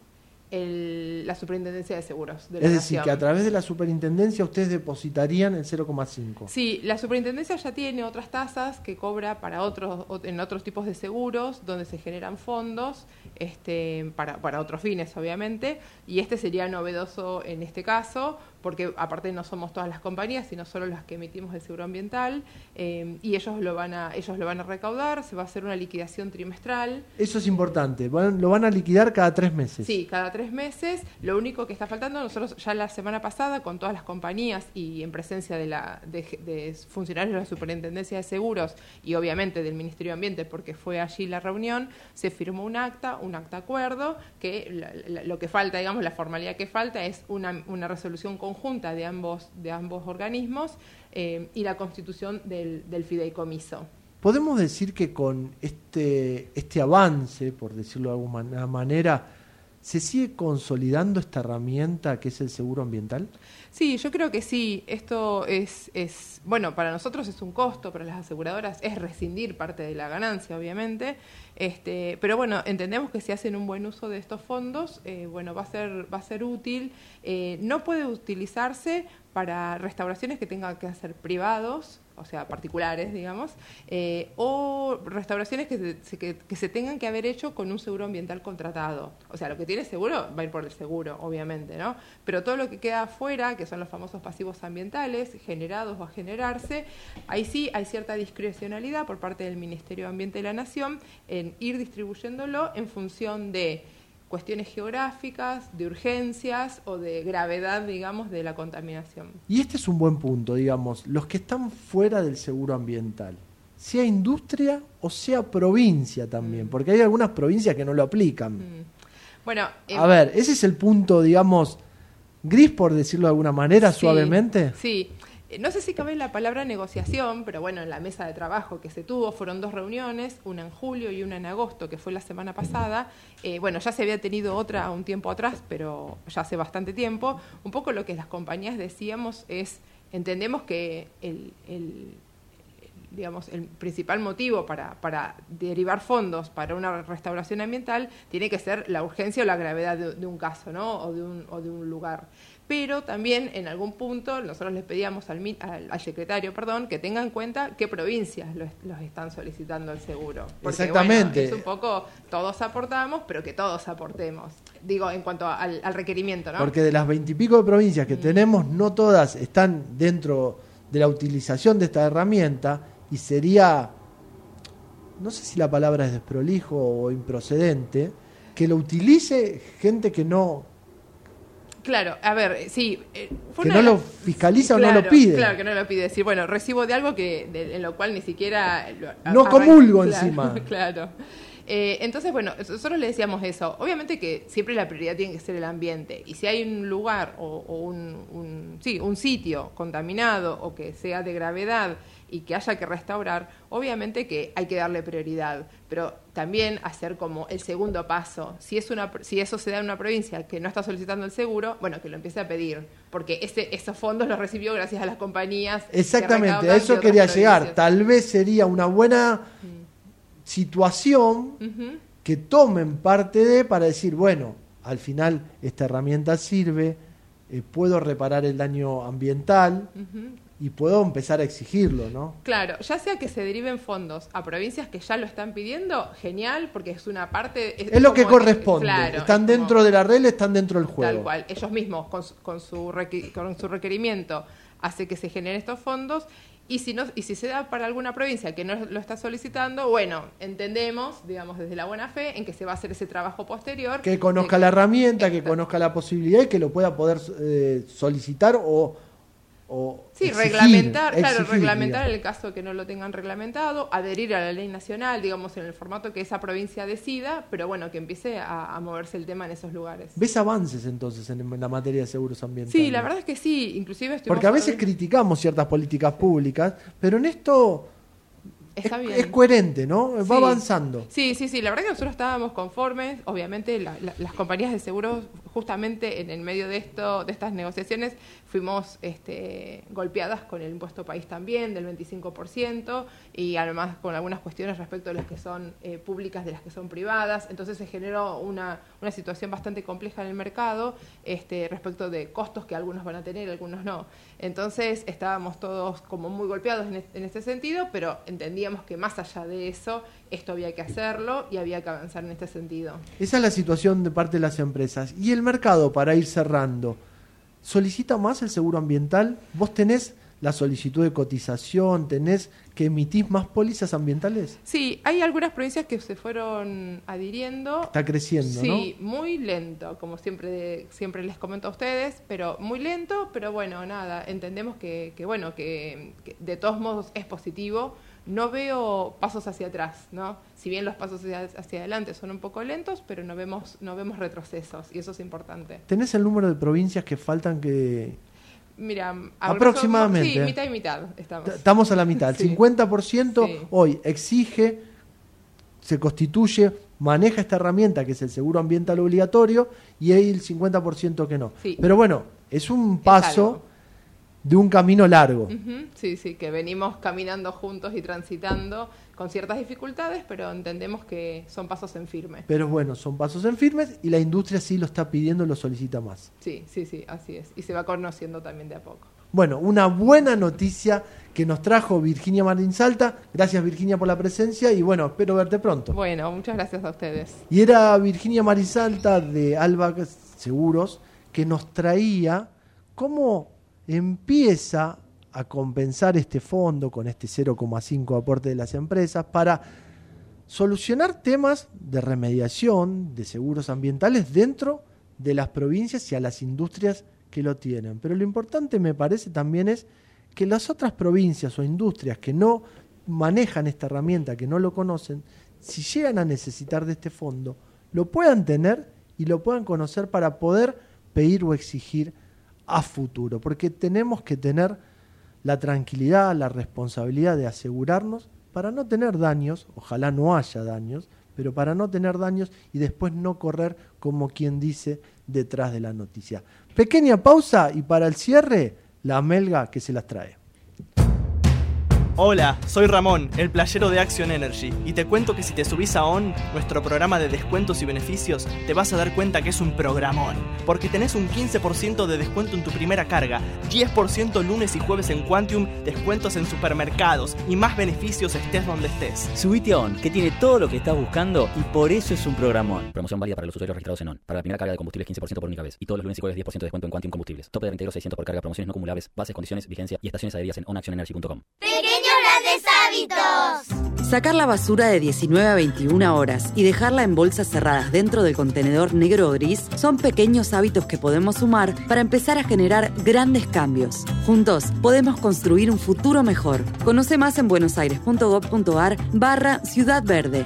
Brazos abiertos. Buenos Aires Ciudad. Todos los días tomamos miles de decisiones. Las más importantes son las que tomamos cuando pensamos en los demás. En Bayer, innovamos para que cada día podamos tomar más y mejores decisiones para cuidar nuestra salud y cosechar un futuro más sustentable. Y eso es bueno. Bayer, cuidemos lo bueno. ¿Estás por viajar? No importa dónde vayas. Disfruta desde que llegas al aeropuerto. Aeropuertos Argentina 2000 te espera con distintas opciones para darte un gustito. Wi-Fi libre y gratuito, opciones de estacionamiento y mucho más. Aeropuertos Argentina 2000. Shell Argentina auspició este programa. En Laboratorios Vago, tu vida nos inspira a innovar junto a los mejores, a crear valor en equipo para estar siempre cerca y ofrecer productos de calidad que aseguren tu bienestar y el de tu familia en cada etapa de la vida. Laboratorios Vago, ética al servicio de la salud. A este programa lo auspicia Banco Comafi. Si te va bien, nos va bien. En Telecom queremos que todas las personas puedan hacer un uso positivo de la tecnología y descubrir las oportunidades del mundo digital. Conoce más sobre nuestros cursos y talleres gratuitos en digitalers.com.ar. Telecom, nos unen las ganas de avanzar. ¿Sabías que todos los accidentes por inhalación de monóxido de carbono son evitables? Chequea que la llama de tus artefactos sea siempre azul. No olvides ventilar los ambientes de tu hogar todos los días, verificando que las rejillas cuenten con salida al exterior y las ventilaciones no estén tapadas ni sucias. Y controla las instalaciones internas con un gasista matriculado. Con estos consejos, proteges a tu familia. Metrogas, damos calor. Referencia en la gestión optimizada del agua, de la energía y los residuos. Veolia está comprometida en la lucha contra el cambio climático. Veolia innova para desarrollar el acceso a los recursos, preservarlos y renovarlos, en el agua, la energía y los materiales provenientes de los residuos, recuperando y valorizando aquellos que han perdido vida útil. Veolia desarrolla soluciones a medida para las ciudades y las industrias y contribuye a producir nuevos recursos. En la ciudad de Buenos Aires, Veolia gestiona el servicio público de higiene urbana en la Comuna 1 a través de AESA Buenos Aires. Futuro Sustentable Web. Toda la información online en www.futurosustentable.com.ar. Te despertás, desayunas algo rico, agarras la bici o el micro y a trabajar o estudiar. El mundo está acelerado y ahora la forma de jugar también. Vas a tu agencia de Lotería Amiga, jugás a la instantánea y podés ganar al instante. La instantánea, rápido, fácil y sin esperar el sorteo. Lotería de la provincia, Gobierno de la provincia de Buenos Aires. Y yo estuve 54 minutos hablando. Ambiental, temas ambientales, energéticos, políticas, y no toqué la palabra grieta. Y yo te dije que la Melga se las trae porque me trajo una nueva grieta. ¿Qué pasa, Melga? científicos también, con respecto al tema de los animales. Bueno, ¿Cómo grieta entre los científicos? viste Si el también. campo de los científicos son los únicos que se ponen de acuerdo. Bueno, parece que no, parece que no. Eh, bueno, incluso, ¿no? Hasta hemos llegado a, a términos legales y carta documento va, carta documento viene. Bueno, eh, hay una, una palabra que la vamos a decir en español que es el reasilvestramiento. Rewilding. Es- Rewilding es más simple, es más fácil decirlo. Pero, eh, ¿qué pasa? Existe una ONG que es Rewilding, conocida, muy conocida, que justamente es una de las que está en el, en el tema. Bueno, Una, una parte de la grieta, la Fundación Rewilding Argentina. Exacto, bueno. ¿Contra? Eh, contra un grupo de científicos, eh, algunos de ellos del CONICET, que eh, cuestionan, en realidad cuestionan eh, particularmente a esta, a algunas eh, iniciativas de esta eh, organización, de esta ONG, pero también ponen el alerta, y esto sí está bueno escucharlo, en general sobre este reasilvestramiento.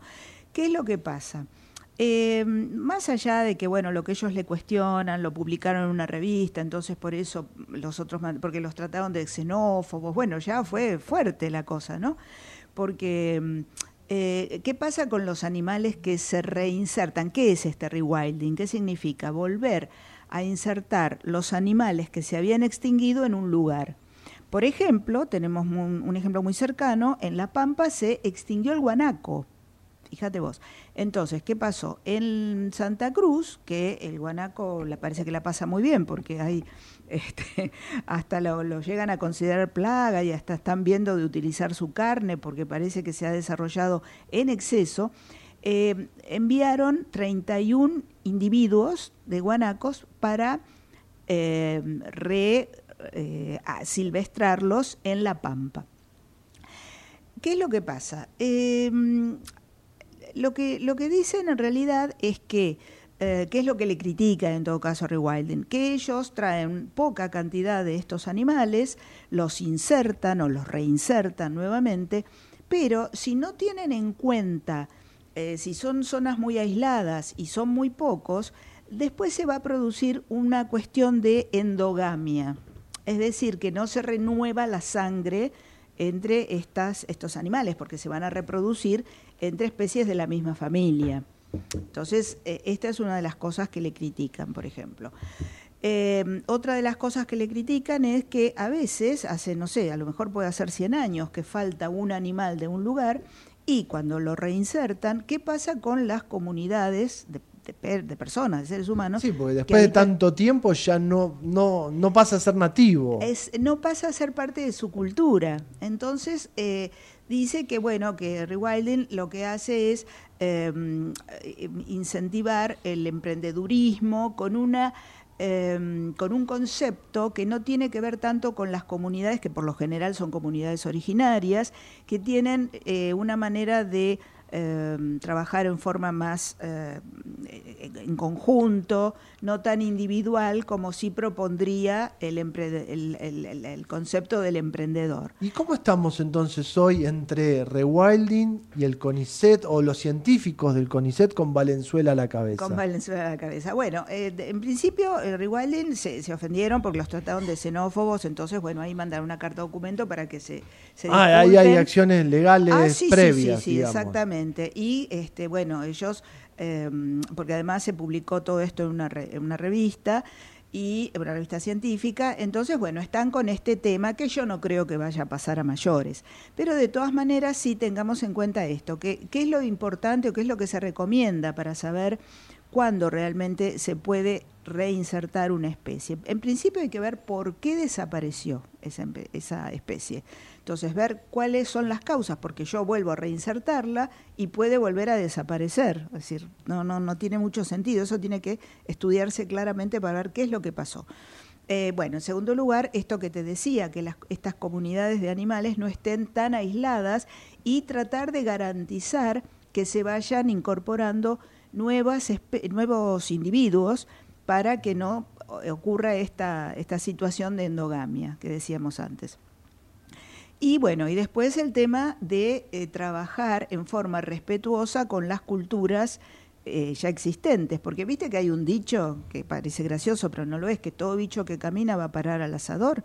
Bueno, eso es porque eh, todos los, es decir, la, gente mm, originaria, digamos, a- consume todos estos animales. Y a veces, bueno, ahí hay que decir, mira, este animal existía acá, después desapareció, pero ahora lo estamos tratando de volver a insertar, entonces hay que respetarlo, hay que dejarlo, que se reproduzca, ¿no? Es decir, Yo trabajar... no recuerdo, Patricia, perdón que te interrumpa, Sí, ¿no? no. Pero no recuerdo eh, cómo se originó Rewilding Argentina en el sentido de Los decir- Tompkins, ¿no? Sí, sí, sí, Douglas, que ya murió, Douglas- y Christie, Pero eso que- sí, pero no recuerdo cómo se originó todo el principio de, digamos, de, de restauración, digamos, de estos En animales. el Iberá. Sí, sí, pero, Ah, sí, sí. pero no recuerdo quién lo hizo científica o técnicamente, porque si hubiesen consultado al CONICET Ah, sí. en ese momento, Bueno, pero en este momento, no, no- claro. no, no se producía esta grieta, ¿no? No, pero en este momento, porque ellos empezaron a trabajar con las provincias, con los científicos de las provincias, pero en este momento están trabajando también incluso con parques nacionales. Además, por ejemplo, eh, se es decir, que tienen asesoramiento técnico. Totalmente. Y fíjate que la última provincia, que fue la de Santa Cruz, que hasta si querés por temas políticos era un poquito más eh, rebelde porque le desconfiaban un poco a estos, ¿quiénes son estos británicos que vienen acá a traernos, no? Y sin embargo, finalmente aceptaron esto. Entonces yo creo que ahí tal vez es una cuestión, yo creo que los dos tienen razón, o sea, Rewalden está trabajando, lo está haciendo ya. Por ejemplo, con la nutria, con Alondra, la famosa nutria este, que, que, se reinsertó, que son las nutrias gigantes.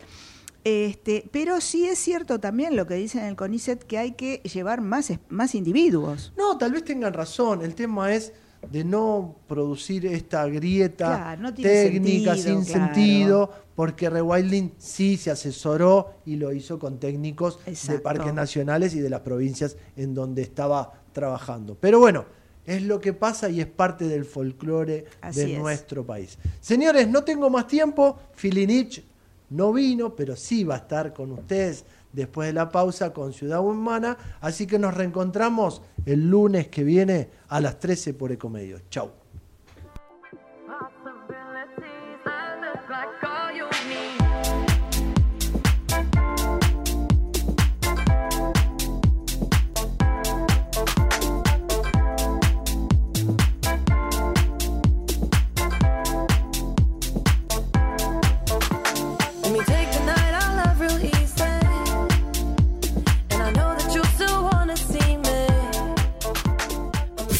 Desde Buenos Aires, transmite LRI 224, AM 1220, Ecomedios